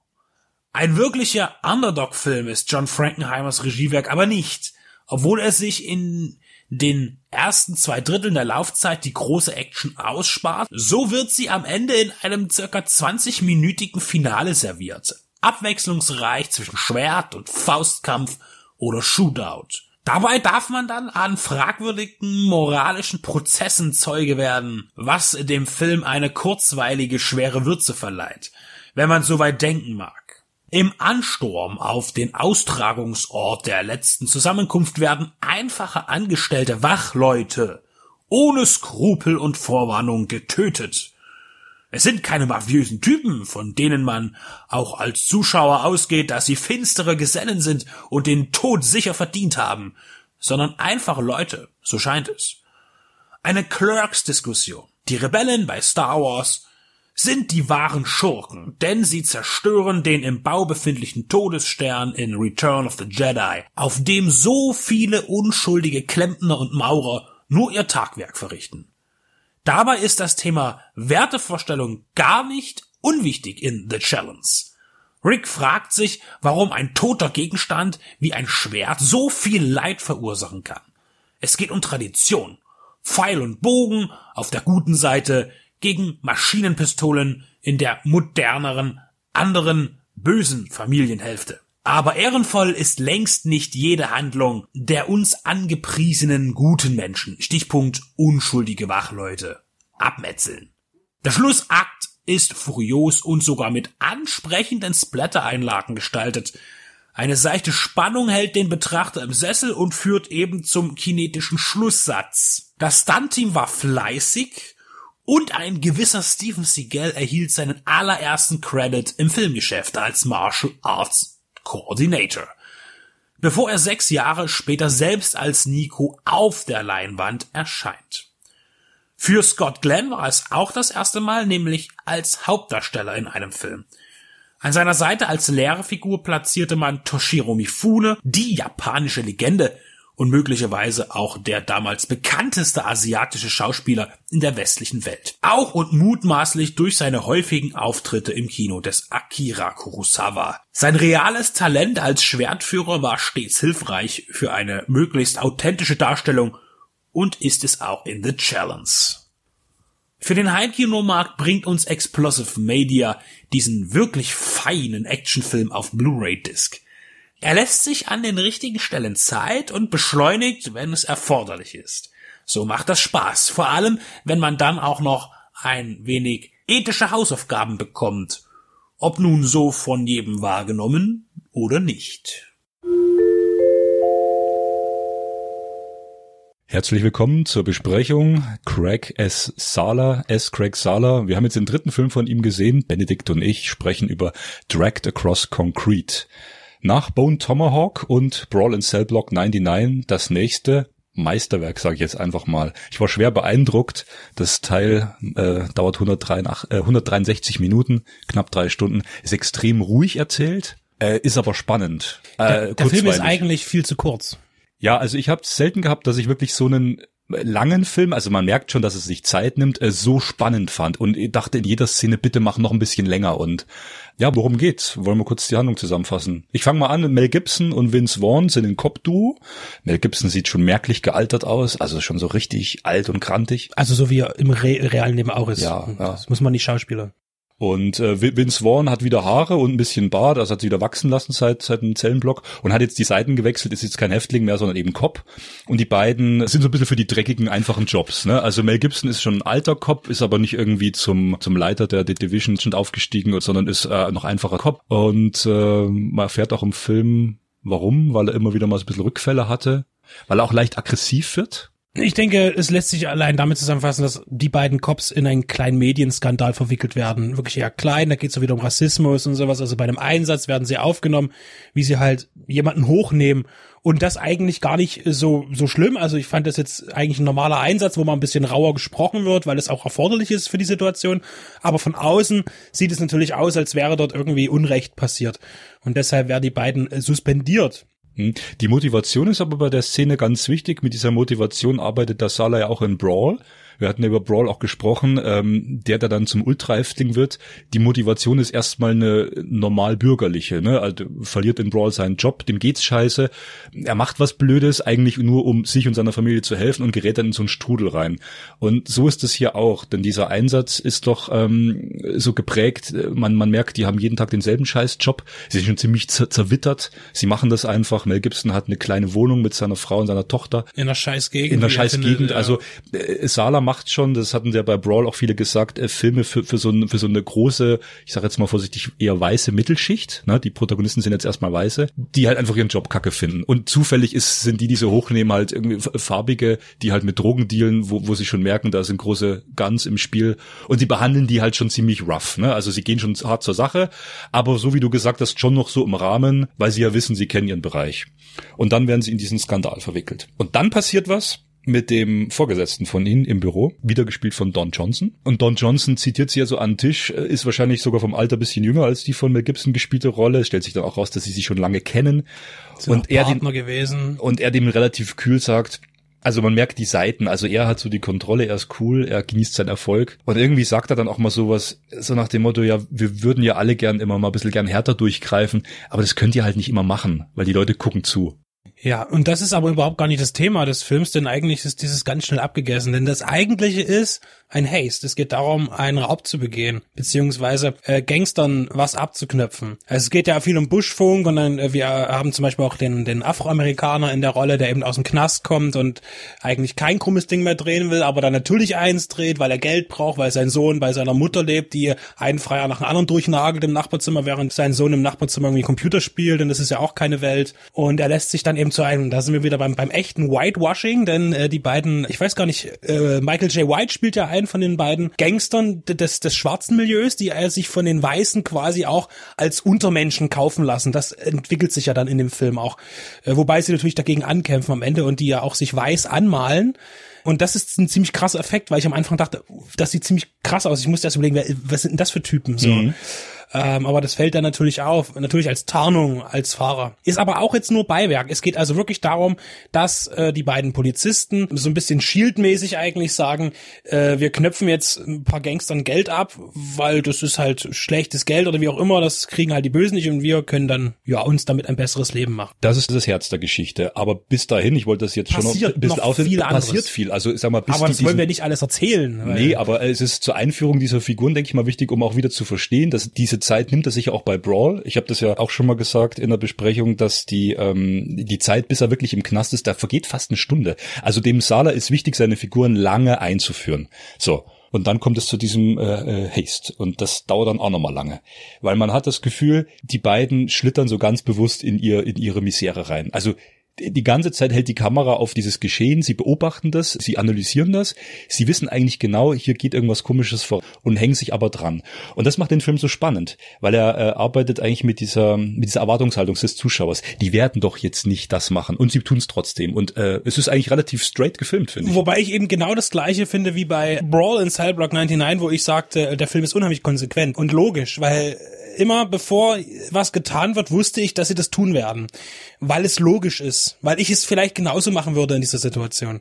Und das ist hier genauso und eben auch genauso träge und langsam erzählt, aber mit dieser unheimlichen äh, Spannung, wie du sagst. Und ich weiß auch jetzt schon, weil ich es auch getan habe, bei der Zweitansicht, es geht nichts verloren. Ich habe auch den Brawl zum fünften Mal gesehen, mittlerweile. Das ist unglaublich. Das hätte ich, traue, kann ich keinem anderen Film zuschreiben. Ich habe ihn nicht alleine gesehen, ich habe ihn immer dann mit Leuten gesehen und sagen, oh, den will ich ja mal sehen. Sag gut, gucke ich halt mit. Und bin immer wieder begeistert von der Art und Weise, wie der Film gemacht ist. Völlig unspektakulär, aber so intensiv, dass er auch beim fünften Mal anschauen genial ist. Und bei seinem neuen Werk äh, sehe ich das genauso. Also ich finde, wenn man eins sagen kann, er nimmt seine Figuren und er schreibt auch mal das Drehbuch, er nimmt seine Figuren einfach sehr ernst. Und er weiß auch schon beim Drehbuchschreiben, glaube ich, wie er sie inszenieren will. Und ich finde das einfach interessant und mutig und er hat verdammt viel Eier, dem Zuschauer, dem Publikum 163 Minuten zuzumuten. Das ist kein Mainstream-Film. Ne? Der Film kam hier nicht mal ins Kino leider. Genau wie bei Brawl und bei Bone Tomahawk ist jetzt hier Dragged Across Concrete eine Direct-to-Blu-ray-DVD-Auswertung, was total schade ist, weil seine Bilder sind wirklich Kinobilder. Also er filmt fürs Kino. Das sind große Weitwinkelaufnahmen, sehr viel Stimmung drin, dass man eigentlich im Kinosaal, denke ich, noch besser versinken kann in diese langsamen, trägen Szenen. Das ist halt hier, findet leider keinen kein Kinoabnehmer, ist echt bedauerlich. Und was er auch hat, ist sehr, sehr abgemagerte, aber echte, echt wirkende, laute Action, die sehr, sehr monoton wirkt, die Action, also ohne großes äh, Bam-Bam, äh, sondern einfach nur diese Shootouts, die es gibt. Auch, es kommt eben zum Kampf, natürlich auch mit Feuerwaffen ist unheimlich genial gemacht. Also so einfach und simpel, genauso wie auch die Schießerei in Brawl in Cell Block 99 am Anfang, bevor er in den Knast geht. Genau in dem Stil ungefähr ist das ja gehalten und ist aber ein bisschen ausgedehnter. Finde ich großartig. Auch wieder sehr brutal an einigen Stellen. Ist aber ab 16 freigegeben. Also nicht, äh, der Brawl hat es ja ein bisschen schwerer gehabt, sag ich mal, mit der Freigabe. Ist ja jetzt aber auch zu bekommen. Und also ich kann nur sagen, Brawl ist für mich schwer zu toppen. Aber das geht schon in die richtige Richtung und ich bin wahnsinnig gespannt, wie der weitermacht. Ja. Der Saarler, ja, absolut. Finde ich auch, ja. Und er hat sein Publikum gefunden, auch wenn es nur äh, hierzulande DVD ist, aber ich denke, er hat in Europa Fuß gefasst.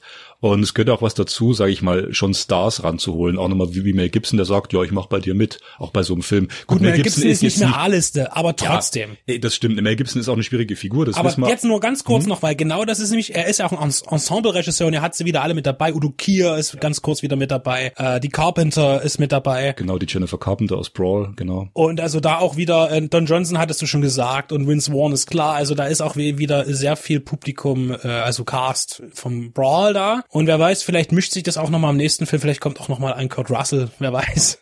Äh, also der Mann kann's und äh, ich bin total heiß auf den nächsten. Ja, dem ist nichts hinzuzufügen. Wir empfehlen euch ganz, ganz hart diesen Dragged Across Concrete. Äh, bisschen überraschend ab 16 frei. Es gab schon zwei knackige Szenen. Er ist sehr unterhaltsam, auch eben was diesen Action-Faktor angeht. Ja, klare Deep Red Radio Empfehlung. Und tschüss.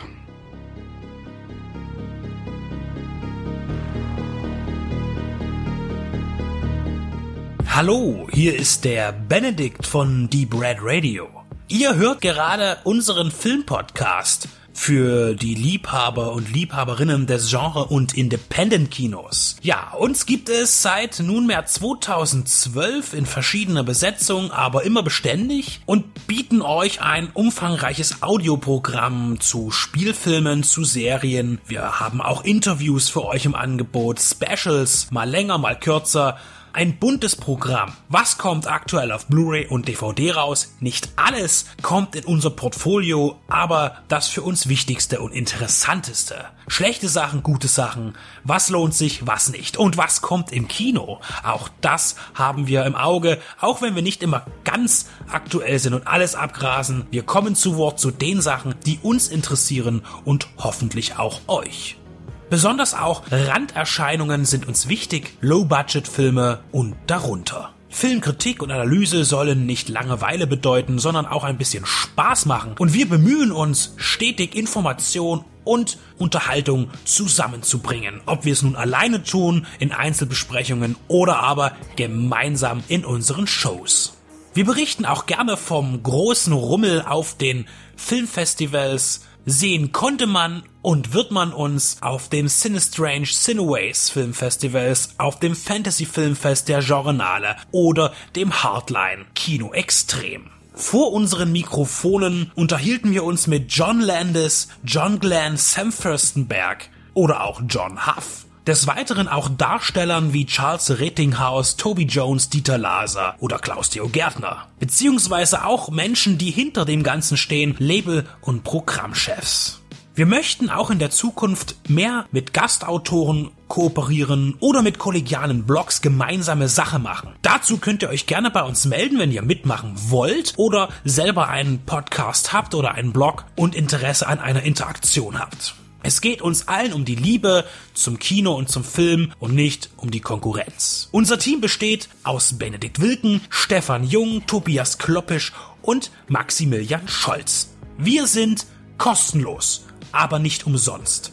Aber gerne freuen wir uns auch jederzeit um Unterstützung, sei es im Internet durch Klicks und Likes, durch das Weiterverbreiten, durch Teilen, durch die Mundpropaganda und wen das Ganze auch noch vielleicht den ein oder anderen kleinen Euro wert sein sollte, darf das gerne per PayPal bei uns auf der Seite spenden. Denn wir sind nicht werbefinanziert, sondern wir finanzieren uns selbst. Das heißt, alles kommt aus unseren eigenen Taschen, aus unseren Erwerbstätigkeiten und das tun wir auch gerne. Nur jede Unterstützung wird begrüßt. Über 140 Stunden bekommt ihr mittlerweile bei uns und das sind knapp 1000 Filmbesprechungen, Serienbesprechungen oder Interviews, Features und Berichte. Das ist eine ganze Menge und das wird auch noch mehr. Also kommt auf unsere Seite, kommt zu iTunes und wo ihr uns auch immer findet, unterstützt uns, hört uns, liebt uns.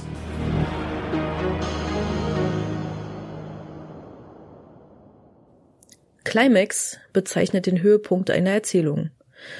Einer filmischen oder eben überhaupt Höhepunkt von was auch immer. Im klassischen Film findet man den Höhepunkt etwa so in der Mitte. Der erzählte Konflikt entlädt sich maximal. Es gibt auch Filme ohne klassischen Höhepunkt oder mit mehreren kleinen, also eher episodisch, assoziativ erzählt. Gaspar Noés Film Climax hat nichts davon.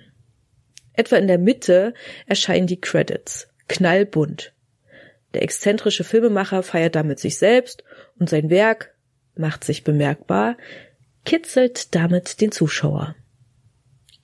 Zu Beginn des Films sehen wir im dokumentarischen Stil verschiedene junge Menschen, denen offenbar Fragen gestellt werden, eine Bewerbung für ein Tanzensemble, wie wir nach und nach heraushören können. Die Menschen und ihre Beweggründe sind so verschieden, wie sie nur sein können. Es ist aber auch niemand dabei, der irgendwie heraussticht.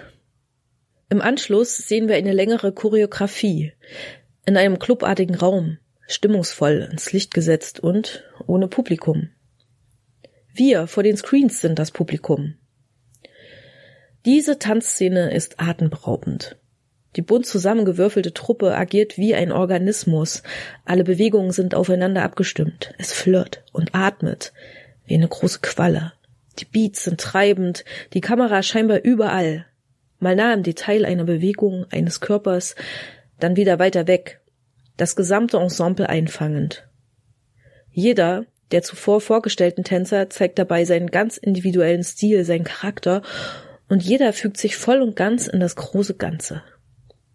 Diese Szene hat eine Wucht, eine Schönheit, einen Rhythmus. Sie hat Zeit, sich zu entfalten und ja, zu atmen. Die Szene löst sich alsbald auf. Die Tänzer werden wieder zu Individuen, verstreuen sich im Raum. Wieder werden alle in unterschiedlicher Konstellation in den Fokus genommen, Gesprächsfetzen werden in den Raum geworfen. Wir beobachten sie, und sie beobachten sich gegenseitig, wie ein großer Haufen umeinander herumlungernde Raubtiere. Alle erwarten irgendwie etwas. Die Situation heizt sich immer mehr auf, die Gespräche werden sexuell anzüglich, aggressiver. Alkohol kommt ins Spiel und irgendwelche Drogen nicht näher definiert. Streitereien, anzügliche Tänze, ein kleines Kind. Die Kamera springt immer stärker hin und her. Die Luft vibriert, ist schwer von Reizen und Erwartungen und schwitzenden Körpern. Alles geilt sich an allem auf. Es ist eine voranschreitende, wabernde, ekstatische Anspannung. Und dann folgen die kunterbunten Credits. Das Wort Climax, wie ein Fremdkörper auf dem Bildschirm. Nach einer Weile kehren wir zurück in den Club und ab dann in einen absoluten Horrorfilm. Die Party kippt in einen Horrortrip. Der schmale Grat zwischen Gut und Böse heute und jetzt hier und da ist weggebrochen. Ab dann fährt die Kamera ziel- und ruhelos, als wäre sie selbst auf einem schlechten Trip zwischen den wenigen Räumen des Clubs, zwischen den sich windenden, jammernden, schreienden, verzweifelten Menschen in zig Kreisen unbarmherzig herum. Ein Ende ist nicht absehbar. Details erspare ich mir lieber an dieser Stelle. Stattdessen denke ich über ein Statement nach. Climax zeige die Schönheit des Schrecklichen. Denn ja, man kann nicht aufhören, diesen Höllentrip weiter anzuschauen, bis zum bitteren Ende. Ich selbst kann dem Ganzen eher wenig Schönheit abgewinnen. Und ich denke, ich wollte, dass der Film irgendwie beruhigend endet, in einer Art Katharsis. Und deshalb habe ich ihn auch zu Ende geschaut. Aber ich verrate nicht, wie Gaspar Noé das zu Ende bringt. Denn wer seine anderen Filme kennt, weiß, wie schonungslos, wie erbarmungslos er ist. Nur so viel.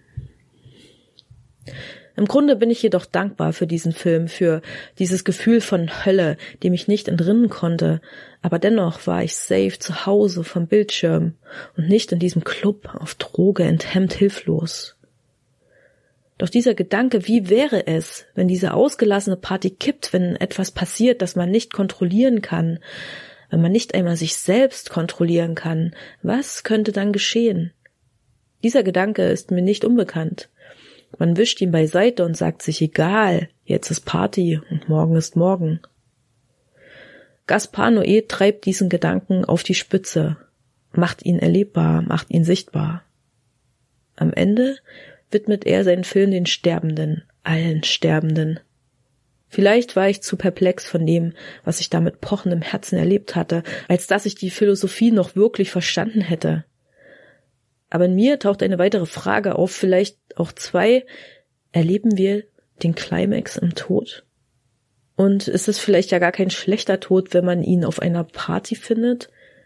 Will man nach solch einem Albtraum wirklich noch aufwachen? Schaut Climax und auch alle anderen Filme von Ausnahmeregisseur Gaspar Noé. Zum Beispiel auf Netflix oder DVD.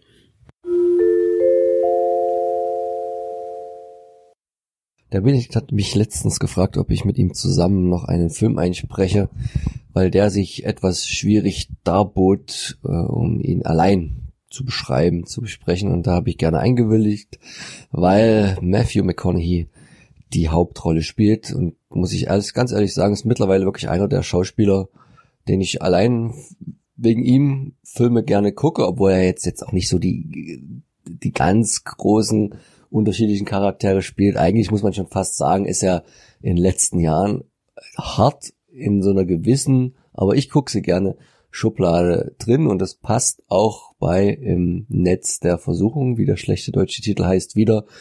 Denn er spielt jetzt mit Mitte, nein, nein, mit 50 Jahren ungefähr mit einem gestählten äh, Body, immer oberkörperfrei, wieder einen Trinker einen Alkoholiker, der nebenbei noch so ein bisschen äh, sich seinen Lebensunterhalt verdient, mit Angeln. Und das äh, in Florida, oder dass es jetzt so genau verortet ist.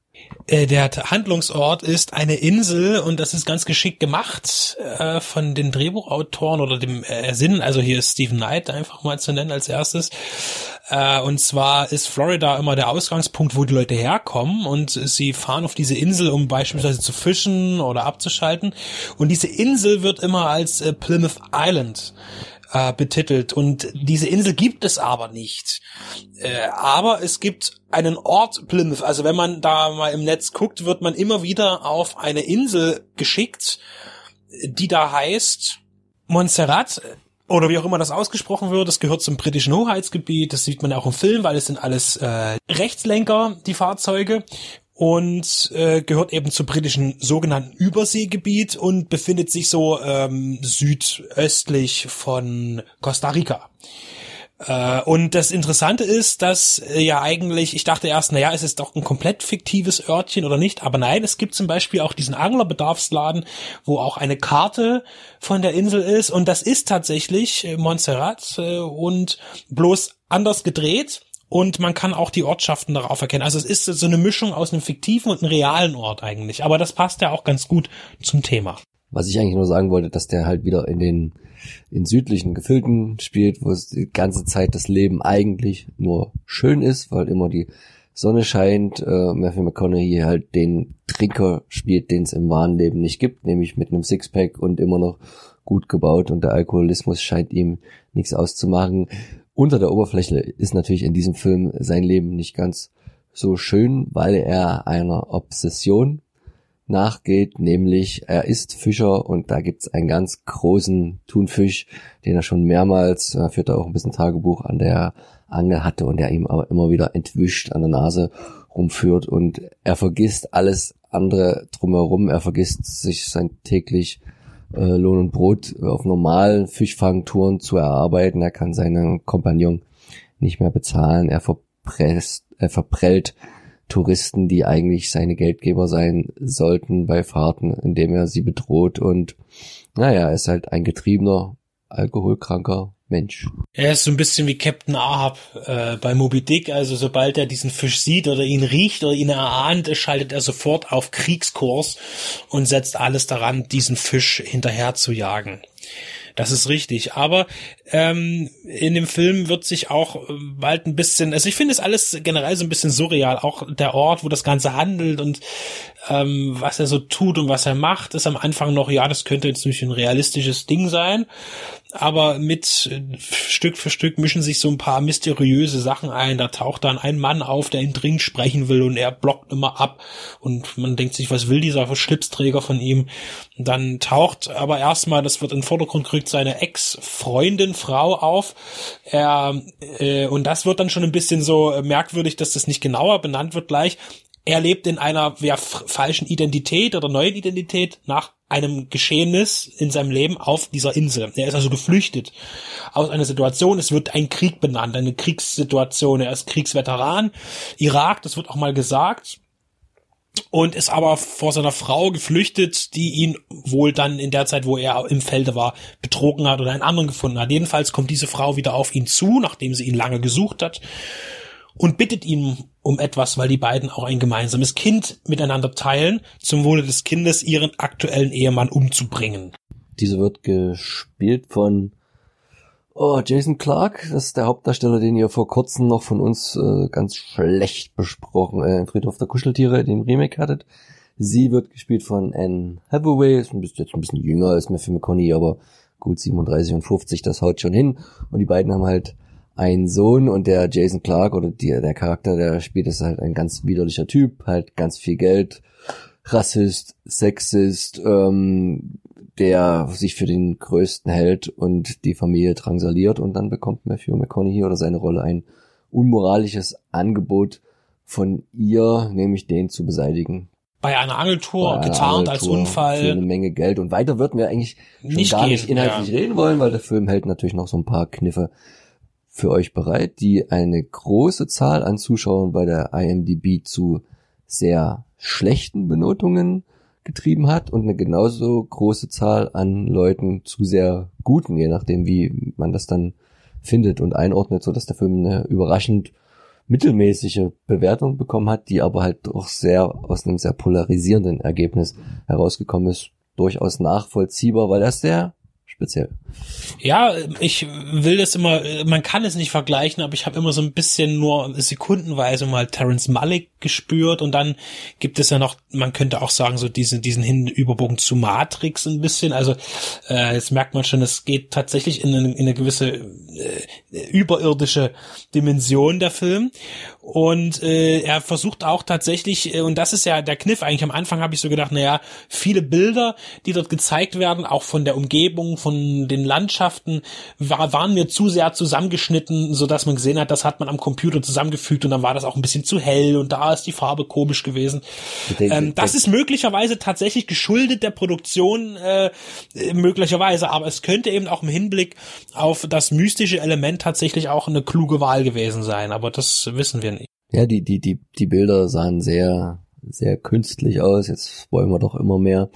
Ähm, was ich noch sehr interessant fand, auch während wir sie schon viel älter als äh, Supermans Mama gesehen haben, äh, Diane Lane, spielt sie hier naja, eine 55-jährige Frau, wie sie auch ist, aber noch total hübsch, den Love Interest von Matthew McConaughey, also hier auch noch eine interessante Rolle an der Seite. Sie ist vor allen Dingen eher die, die ihm immer mal ein paar Kröten zusteckt, Ja. nachdem er sie genagelt hat. Also, ja, also äh, wenn, wenn er keine Fische fängt, muss er sich quasi äh, prostituieren, so, so hässlich das jetzt klingt, aber sie nimmt es auch gerne mit. Was ähm, bei dem Film, und da hat der Verleiher wahrscheinlich auch Schwierigkeiten gehabt, was man so durchgelesen hat, ist, die Vermarktungsstrategie ist für viele vollkommen nach hinten losgegangen und das sieht man schon am Poster, auch wenn es eigentlich nur die Gesichter von Matthew McConaughey und äh, Anne Hathaway bereithält und wie es aber aufgemacht ist. Es sieht jetzt total nach, sagen wir mal, in Anführungszeichen konventionellem Thriller la Hitchcock aus, als ob da was kommt.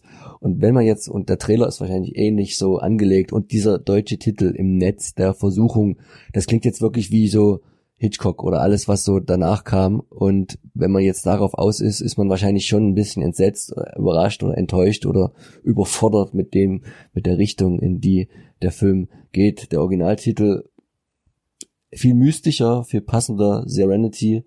Ähm, eigentlich kann mir schon vorstellen, warum sie dachten, sie müssten davon weg, weil es gibt durchaus schon andere Produktionen, nämlich der Film zur Serie Firefly hieß ja in Deutschland auch Serenity und vielleicht haben sich die Verleiher gedacht, um dort Verwechslungen zu vermeiden. Man tut sich aber hier nichts Gutes oder hätte vielleicht ein bisschen in eine andere kreative Richtung gehen sollen, um den Film da mehr zu treffen. Auf jeden Fall ist es ein Spiel aus, es ist jetzt schon so rauskristallisiert aus Realität und Fiktion. Wo bin ich, wer bin ich, was mache ich und was sind meine Einflüsse? Äh, wer steuert mich oder steuere ich mich selbst? Das ist so das, was ähm, der Charakter von Matthew McConaughey versucht herauszufinden, indem er vieles Dramatisches für sich erlebt in einer kurzen Zeit auf einmal, wo eben seine Frau auftaucht und auf einmal Dinge passieren, die er sich nicht erklären kann oder er nicht weiß, glaubt selber wahnsinnig zu werden. Und ich finde, das ist äh, vor allen Dingen auch spielerisch durch, durch diese Potenz an bekannten Schauspielern auch talentierten Schauspielern gut gelungen. Das Ende hin äh, könnte natürlich äh, für, für manchen etwas zu dick aufgetragen wirken, zu, zu viel. Aber ich finde, denke auch bei, dass bei so einer Art von Film man da auch alles äh, fallen lassen muss und sagen muss, es ist ein Kinofilm. Man muss sich jetzt darauf einlassen, dass das auch mal hier da ein bisschen kitsch sein kann und dass das da ein bisschen übertrieben sein kann. Dafür ist es Kino.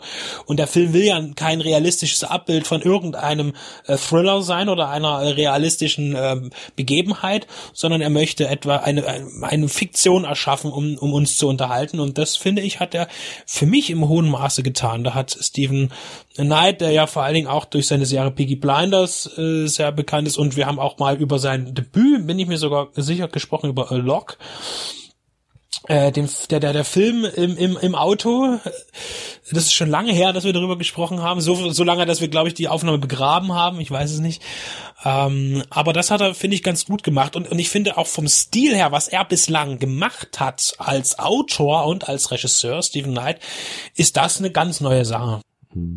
Also im Gegensatz zu Locke, wo ja das Hauptwort konkret, konkret, konkret ist, so oft habe ich nicht Beton gehört in irgendeinem anderen Film von Tom Hardy.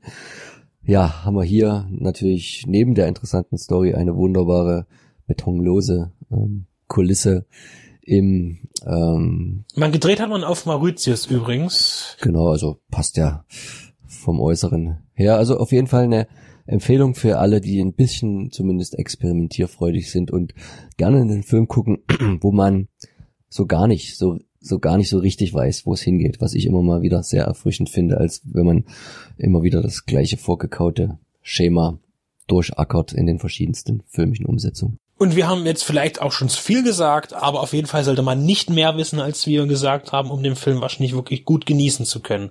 Also lasst euch drauf ein, hört nicht auf andere, vor allem nicht auf die IMDB-Einschätzung, die bei 5,2 liegt oder so.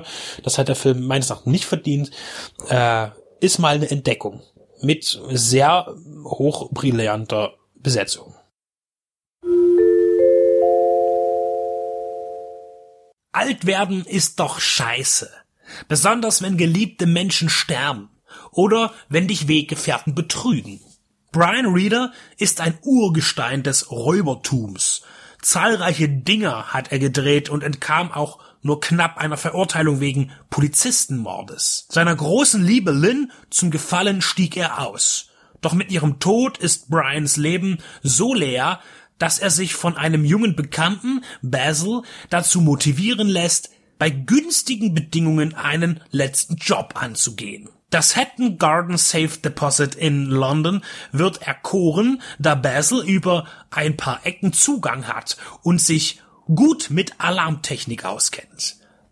Es rekrutiert sich der antike Dunstkreis um Brian, Mitstreiter aus vergangenen erfolgreicheren Tagen. King of Thieves, beziehungsweise im deutschen Verleih Ein letzter Job, basiert auf zwei Zeitungsartikeln von Duncan Campbell und Mark Seal, die jeweils im Guardian und in der Vanity Fair erschienen, und von einem Raub berichten, der über die Osterfeiertage im April 2015 durchgeführt wurde. Die Spannung wird bei Filmen nach wahren Begebenheiten dann schmaler, wenn man das reale zugrunde liegende Ereignis kennt und den Ausgang. Dann ist es wichtig, den Werdegang so geschickt zu inszenieren, dass das Bewusste in den Hintergrund rückt oder aber eine flotte Montage ereignisreich dokumentiert. Als Haste-Movie kann man die Regiearbeit von James Marsh, der vor nicht allzu langer Zeit mit Die Entdeckung der Unendlichkeit auf den Oscar für den besten Film schielen durfte, nicht bezeichnet werden. Denn der Coup ist nach einer knappen Stunde Spielzeit Erfolg und listenreich vollbracht. Knifflige Wendungen gibt es nicht. Und auch vertauscht man nicht die Abläufe, um am Ende eine Überraschung vorweisen zu können. Nein, ein letzter Job ist sehr geradlinig und beschäftigt sich hinten raus mit dem Streit in der Gruppe, der entstehenden Missgunst und den Fehlern, die man dann begeht und auffliegt. Natürlich spielen in einem Film über Gauner Rentner die entsprechenden Handicaps eine Rolle. Der modernde Körper, Hörgeräte, die nicht eingesetzt werden, weil sie unbequem sind und dann eben auch eine schallende Alarmanlage überhört wird oder Diabetes. Das alles kann einem bei einer solch illegalen Mission schnell ins Grab bringen oder in den Knast. Ehre unter Dieben gibt es nicht mehr. Aber wer weiß das schon, der nicht selbst einer ist? Und was heißt schon Ehre? Eine herrliche Altersweisheit äußert sich beim digital ahnungslosen Betrüger. Im Internet kann man doch niemanden über den Tisch ziehen.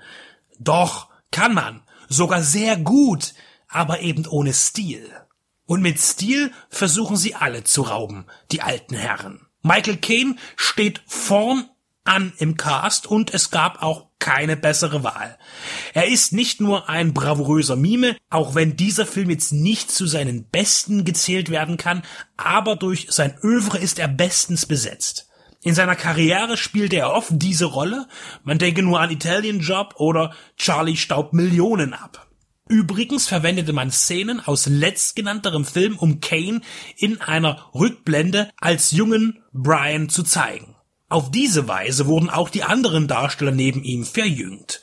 Jim Broadband, Tom Courtenay, Michael Gambon, Paul Whitehouse und Ray Winestone. Der jüngere Basil wird von Charlie Cox verkörpert und bei seiner Rolle holte die Historie den Film rasch ein.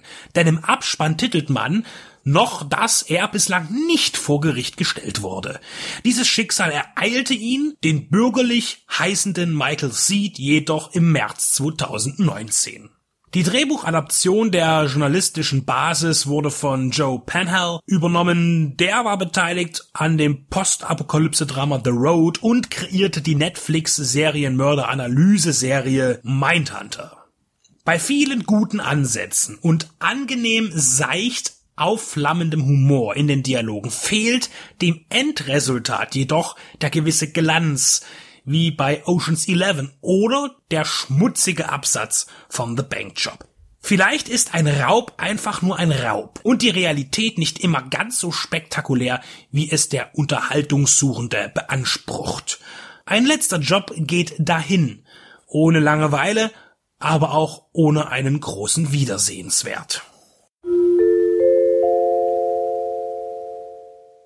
So, liebe Leute, wir sprechen über eine der äh, besseren Serien der Gegenwart, und zwar über Mindhunter. Eine Netflix-Produktion. Ich, ich erwähne das immer so dabei, dass die Leute das unterscheiden können. Es scheint vielen wichtig zu sein. Also speziell Staffel 2. Genau, über Staffel 2. Ähm, Ich bin jetzt mit eingestiegen mit Staffel 1 und 2, jetzt wo sie rauskam. Finde ich großartig. Ich habe mich an die besten Tage von Fincher zurückerinnert, der ja bei sagen wir, den ersten Episoden und bei den meisten auch Regie führt, immer als Executive Producer von Mindhunter dabei ist. Ja, also dieser, dieser Serien-Titelvorspann, der ist eins zu eins an dem von Seven orientiert. Diese, diese Einstellungen von irgendwas, ähm, äh, Buch lesen, irgendwelche ha Handgriffe von irgendwelchen Operationen oder irgendwelchen Tätigkeiten. In dem Fall ist es die Einlage voll von einem Audioband, von der Technik, um Verhöre aufzunehmen und dazwischen immer so ganz äh, flugsartig reingeschnitten Opferbilder, Leichenbilder, also so so wie in Sieben. Ich muss dazu sagen, ich hatte damals im Deutschunterricht äh, in der elften Klasse, weil ich damals schon so Filmfanat war, über den Vorspann von Sieben ein Referat gehalten und auch andere Filmausschnitte mit reingebracht. Und dann haben sie mich alle angeguckt, was will der jetzt schon wieder, der Filmnerd? Aber die Deutschlehrerin hat mir dann noch eine gute zwei gegeben, also sie hat mich nicht durchfallen lassen da. Sie fand es sehr speziell, aber ich konnte es irgendwie begründen, dass dieser Vorspann sehr einzigartig ist in der äh, Hinsicht, wie er gestaltet wurde. Und sie hat dann sogar noch gefragt, ähm, ich weiß es noch, ja, gewinnt dann sowas auch mal einen Preis? Und dann konnte ich das nicht benennen, ob der jetzt da einen Oscar bekommen hat, äh, sieben, aber ich sag ja, also äh, das wird schon honoriert, so eine ästhetische es war damals 95, ne? Und jetzt sind wir im Jahr 2019. Also ich habe mich gefreut, dass ich wieder einen, Fincher-Movie hab, der eigentlich als äh, langer, episodiger Film funktioniert. Genau. Äh, was den Abspann angeht, trifft es eigentlich wie, äh, passt ja eigentlich in dem Sinne wie Arsch auf Eimer, weil letztendlich ist es ja so, wir verfolgen ja Serienmörder, ähm, wir kriegen es auch mit äh, Berühmtheiten zu tun und ähnlich wie der Vorspann ist ähm, und äh, die Tätigkeiten des Serienmörders ist quasi eine Prozedur. Also quasi wie beim, wie beim Kochen eine Abfolge, was gemacht werden muss, Schritt eins, Schritt zwei, Schritt drei. Und das ist natürlich das wie mit dem Band einlegen, Zettel bereitlegen, Stift bereitlegen, Aufnahme drücken. Und genauso ist es bei den Serienmördern halt mit dem Fesseln, und so weiter und so fort. Also halt wirklich eine Prozedur und das letztendlich nimmt sich ja in dem Sinne fast nichts. Also es ist äh, für jeden ist es ein gewisses Ritual, genau. Ja, was hat mir gut gefallen und auch meiner Frau bei Mindhunter, das ist also die, diese wirklich unglaubliche Ernsthaftigkeit, mit der die Serie die Figuren verfolgt, gemächlich Episode für Episode. Wir haben ja wie in der ersten Staffel dieses Team, das sich jetzt hier mit Beginn der zweiten Staffel ähm, als Sondereinheit äh, gerade etabliert hat oder weiter etabliert. Sie kriegen einen neuen Vorgesetzten, der die Zukunft in diesen Verhörtechniken sieht und ihnen auch mehr Raum und bald auch mehr Personal zur Verfügung stellt. Aber ohne dass das jetzt so groß aufgebläht wird, konzentriert er sich schon auf seine drei äh, Hauptfiguren, nämlich ähm, du kannst sie vielleicht besser benennen. Ne? Wir haben den Supervisor, diesen sehr zurückgenommenen, ruhigen, entspannten Typen, wo du, wo ich immer denke, innerlich der explodiert gleich bei, bei diesem ganzen Leid und diesem Stress, den der durchmacht. Ja, Max hilft mir ein bisschen, danke, Kollege. Und zwar äh, der von Holt McCallany gespielte Bill Tench als Supervisor, dann den etwas jüngeren, äh, ebenfalls sehr professionellen, eigentlich eigentlich so den fokussiersten äh, der Truppe, der, der der auch total fanat ist in die Techniken, der aber immer wieder oft durch seine besondere sag ich mal, nerdy Art auffällt, vor allem bei den Geldgebern, was sagt, der ist ja selbst schon so im Kopf bei den, bei den Mördern drin in seinem Metier, der kann sich gar nicht mehr richtig ausdrücken in dem, was er uns erklären will, uns normalos. Und zwar ähm, äh, von äh, Jonathan Groff gespielt, die Holden Ford. Und dann die Dr. Wendy Carr, quasi so die ausgleichende Seele in diesem Trio, äh, gespielt von äh, Anna Torf. Ähm, alle Figuren wirken total ja entgeistert, also keiner geht da wirklich mit Lust durchs Leben. Das ist diesem Beruf geschuldet, sich mit diesen schwierigen Themen auseinanderzusetzen. Aber der, die Serie gibt dir als Zuschauer auch irgendwie nie den Anhaltspunkt, mal irgendwie zu lachen oder einen heiteren Moment.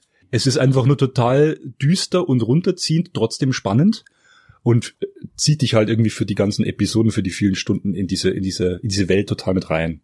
Also das Ding ist ja, dass ja diese Fälle beruhen ja auf auf wahren Begebenheiten. Also nicht bloß, dass es die Täter gab, dass es die Fälle gab, sondern es gab auch diese zwei Ermittler, die hießen halt eigentlich anders, die hießen eigentlich John Douglas und Mark Orshaker.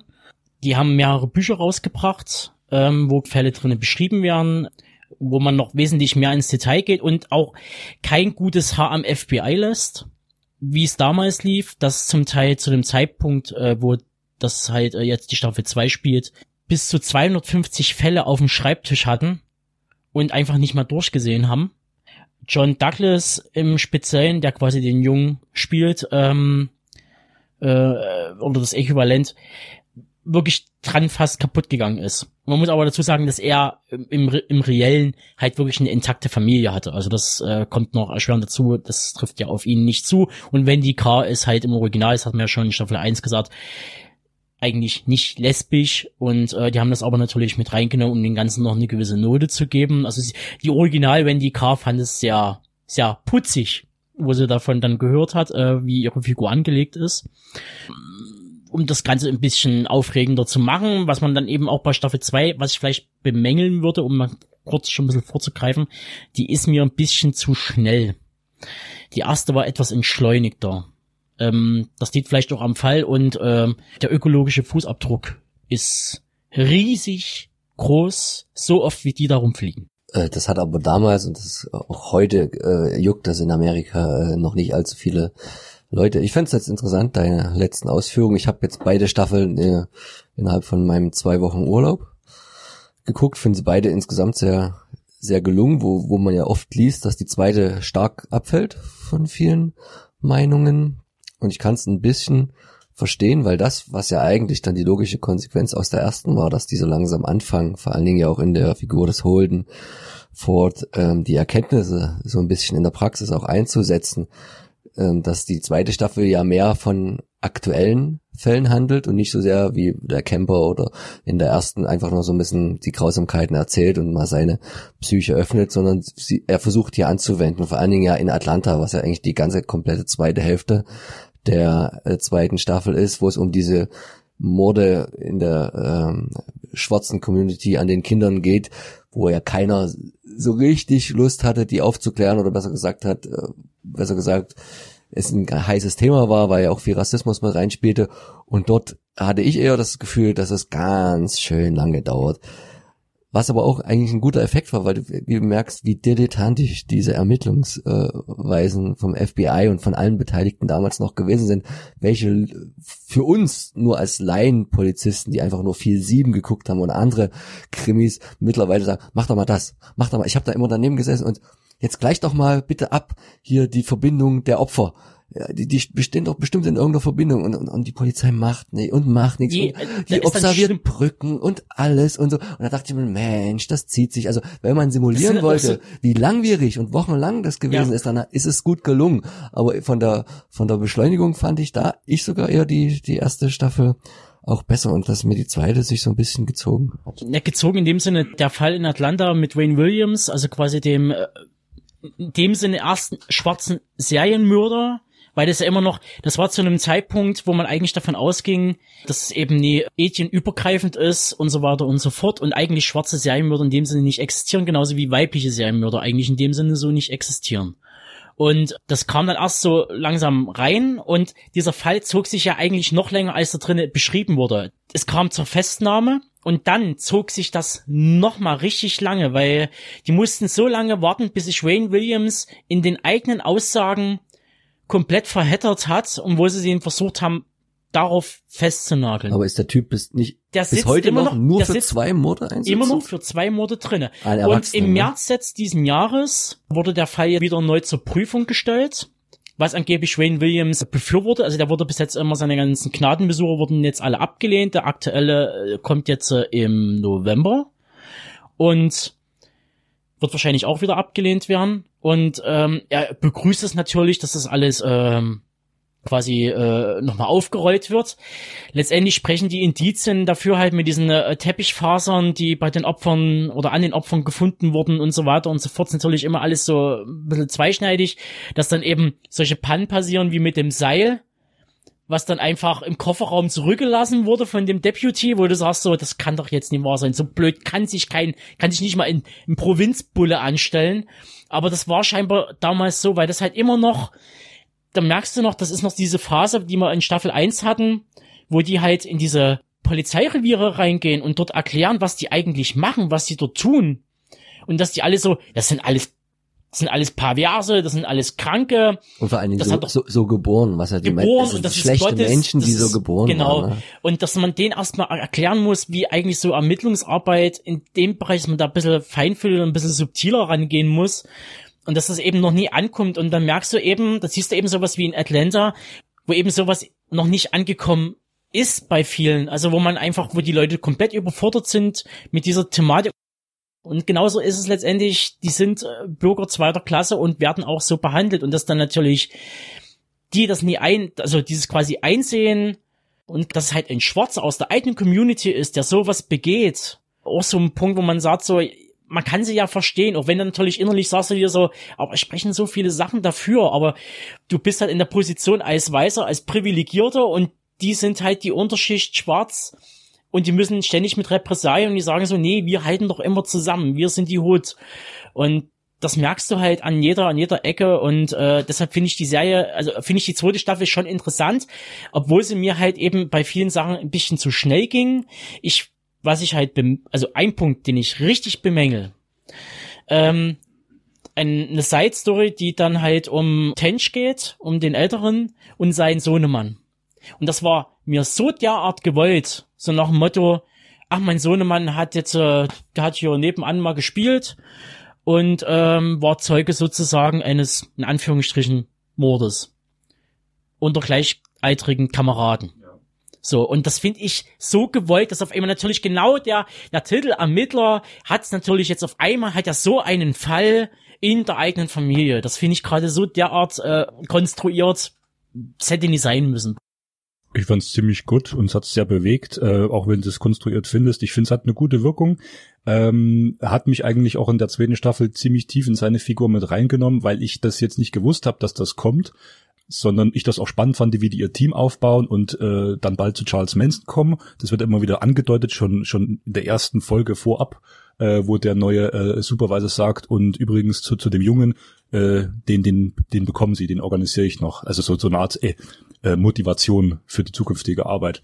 Ähm, als es mit dem Jungen dann vonstatten geht, fand ich das A extrem gut gespielt und ich fand auch diese Observationsszene, also dass er observiert wird im, im, im Heim, das fand, äh, in seinem Eigenheim, das fand ich unglaublich spannend, weil direkt die Gegenüberstellung ähm, gezeigt wird, wie er arbeitet und wie er seiner Frau erklärt wird, das sind jetzt nicht unsere Freunde, die da sind, sondern die machen nämlich das, die prüfen uns auf das, die machen auf das, das ist nämlich das, was ich den ganzen Tag mache und dass ihn das halt selber trifft, dass das halt nochmal, also es geht halt nochmal irgendwie in mehr rein, dass er nicht sagen kann, das ist mein Job, ich mache das und dann komme ich nach Hause und habe einen Ort, äh, wo ich mich regenerieren kann. Nicht mal das hat er und er ist ständig am rumfliegen und äh, Ozonloch vergrößern, wie ihr gesagt habt. Nur am rumfliegen und ich dachte mir die ganze Zeit, wie der fliegt jetzt für drei Stunden schnell nach Hause, weil er sagt, ich muss bei meiner Familie sein. Der, der fliegt doch dann eh in vier Stunden wieder weg. Also dieses dieses, dieser Dauerstress, das war doch nochmal, obwohl das eine entschleunigte Serie ist und ich keine schnellen Schnitte habe äh, und die nicht rumrennen, sondern eher gemächlich rumgehen und rumfahren und langsam miteinander reden,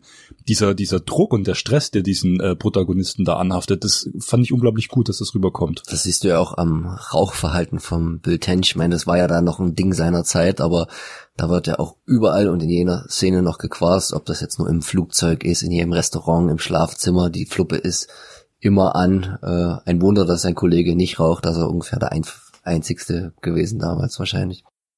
Ja, und allgemein kann ich sagen, ähm, begeistert mich die Serie. Ähm, ich kenne das Buch nicht, also die Vorlage, ich kann da wenig Vergleiche ziehen und auch äh, habe ich nicht so das Hintergrundwissen über die Morde und die äh, Zeit, wie sich das entwickelt hat ähm, ist einfach das Spiel mit den Identitäten, was ja Fincher gerne macht. Also ich sage jetzt immer Fincher, sind ja noch andere beteiligt. Carl Franklin ist auch ein guter TV-Regisseur, der einige Episoden hier bei Mindhunter verfilmt. Äh, und äh, Fincher wird bestimmt auch nicht in jeder Minute jetzt da am Set und am Drehbuch hängen. Aber äh, ich, ich werde nie die Szene vergessen in Sieben, wo Brad Pitt äh, diesen, diesen Reporter wegjagt. Und Fincher genau da schon mit der Erwartungshaltung spielt, das ist bloß ein lausiger Reporter, der geht mir jetzt hier auf den Sack und das eigentlich rausstellt, dass Brad Pitt äh, in seiner Rolle als ähm, David Mills hieß er, glaube ich, habe ich mir gemerkt, äh, von Morgan Freeman immer wieder ermahnt wird, sie sind zu hitzköpfig, sie sind zu schnell, äh, sie müssen noch viel lernen. Na, wie Morgan Freeman immer als der schon geprägte, desillusionierte, so einer wie der äh, hier in Mindhunter, der, der Supervisor, ihm immer wieder sagt, ähm, sie sind noch nicht reif genug. Und ähm, das, äh, das ist was, was Fincher ausmacht und das kommt auch hier in der Serie gut rüber und halt auch das Spiel mit den Identitäten. Ja, wie, das, das kann kein Schwarzer von uns sein oder das ist schlecht für unseren, für unseren Bürgermeister. Das können sie jetzt so nicht irgendwie recherchieren oder, oder die Öffentlichkeit. Also, diese Identitätsbilder, das, das hat er schon drauf. Und auch natürlich die Zeit. Zodiac finde ich ja auch in seiner Entschleunigung recht großartig.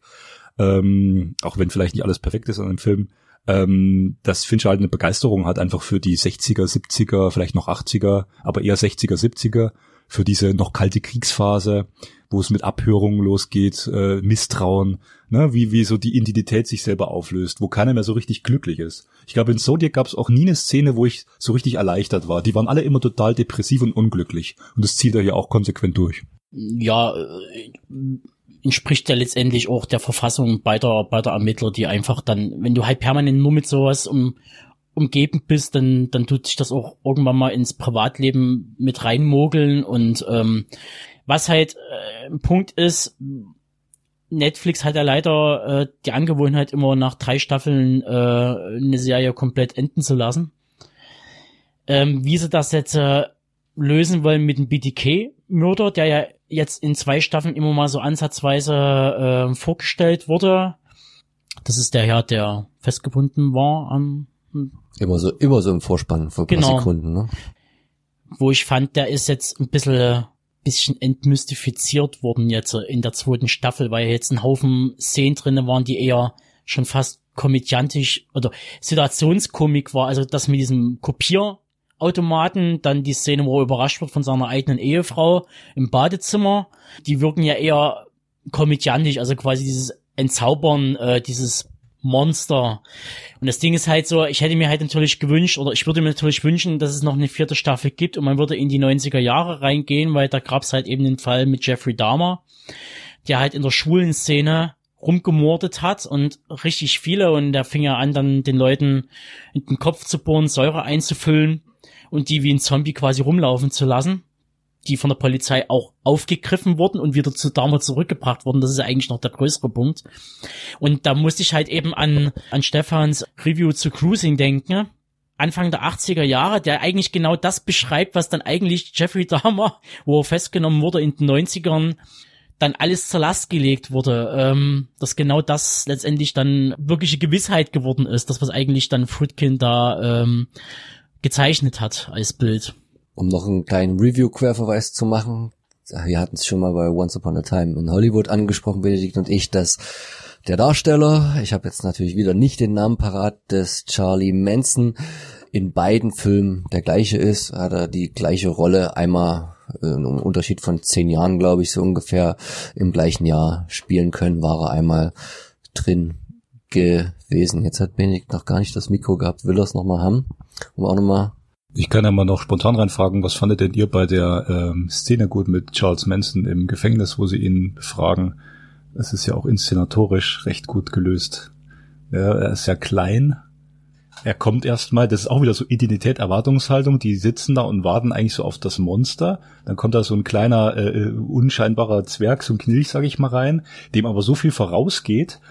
Und was macht er? Er setzt sich auf die Bank rauf und ist auf einmal größer als sie. Und sie in ihrer Professionalität bleiben sitzen, hören sich das alles an. Und in der Szene, das ist also ein unglaublich gut geschriebener Dialog. Also das ist eigentlich recht simpel. Sie befragen ihn, äh, er gibt die Antworten, aber wie das gespielt ist und geschrieben ist, bringt er sie halt im Laufe der immer mehr aus der Fassung. Auch wieder so wie jetzt John Doe, David Mills in Sieben immer wieder mehr aus der Fassung bringt. Durch seine Ruhe, durch seine Abgebrühtheit. Und äh, also das hat mich schon sehr fasziniert. Es war ein sehr faszinierend geschriebener Dialog, der mich wirklich so fünf Minuten hat so gebannt da sitzen lassen und gesagt, okay, was sagt jetzt der nächste? Okay, was antwortet der jetzt wieder? Krass. Und das war so richtig, war voll drin. Ne? Ich fand an sich die Szene gar nicht so gut. Ich fand eher das drumrum.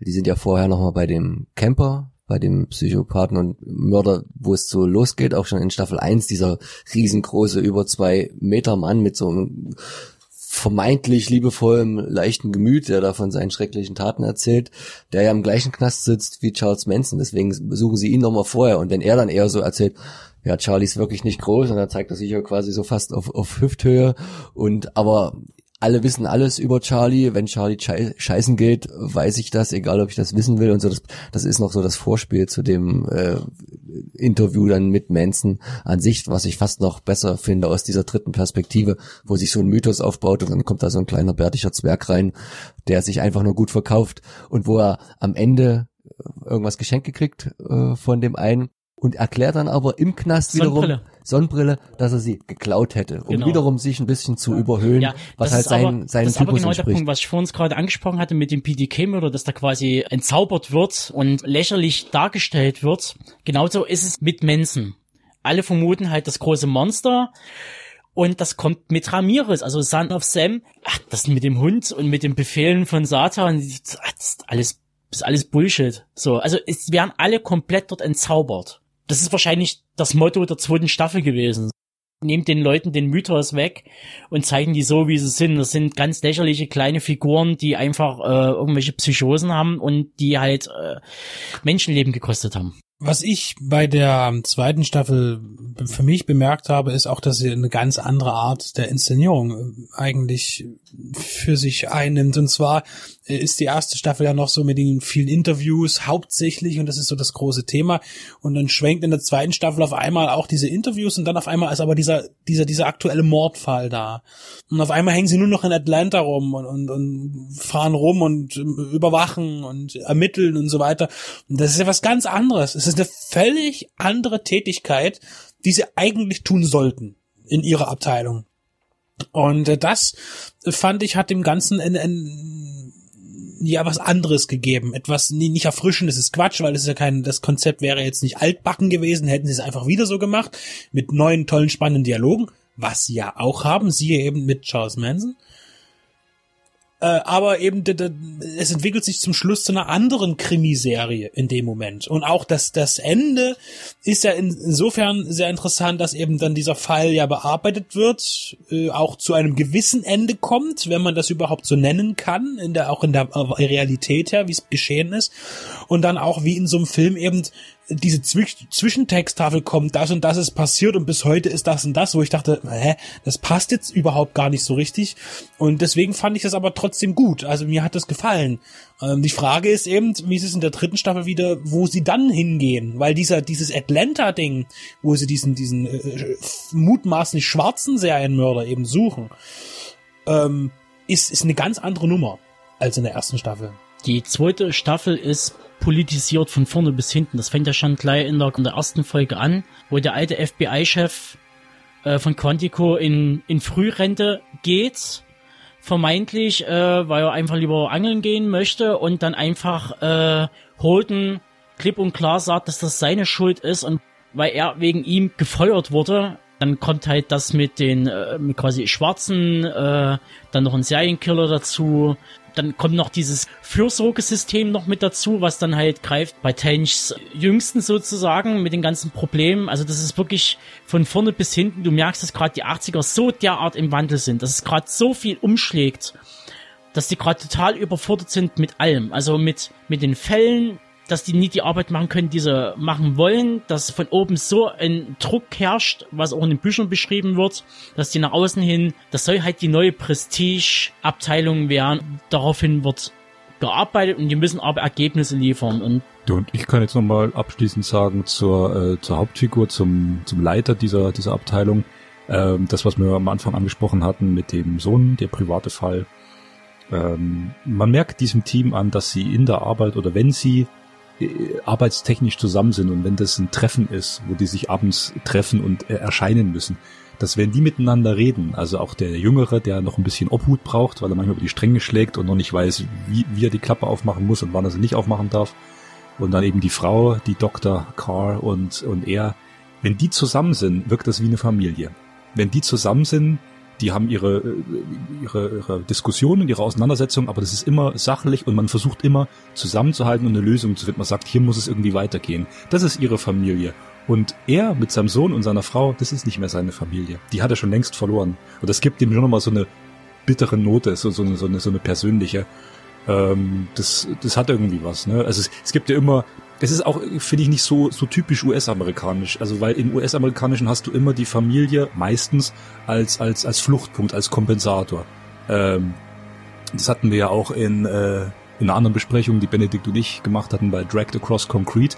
Äh, da geht der Regisseur Sala auch einen Schritt weiter und sagt, nee, zu Hause irgendwie äh, Pu- Punkt der Versöhnung, äh, der, der Findung, das gibt's nicht mehr. Also das Zuhause äh, als als Ort der der der, der Findung, der Erholung ist weg. So und und genau dieses Team, die sind auf Arbeit zu Hause. irgendwie sind die gefühlt nie zu Hause und nur auf Arbeit. Und das ist doch, wenn man das so anschaut und guckt es auch zu Hause vielleicht mit seiner Frau oder seiner Freundin oder mit Freunden und denkt sich so, ah, es ist schon ziemlich, ziemlich ungemütlich, was die da machen und man will irgendwie nicht so leben wie die. Aber sie sind halt fasziniert vom Verbrechen. Ja, auf jeden Fall sehenswert. Sind wir gespannt, wie es weitergeht.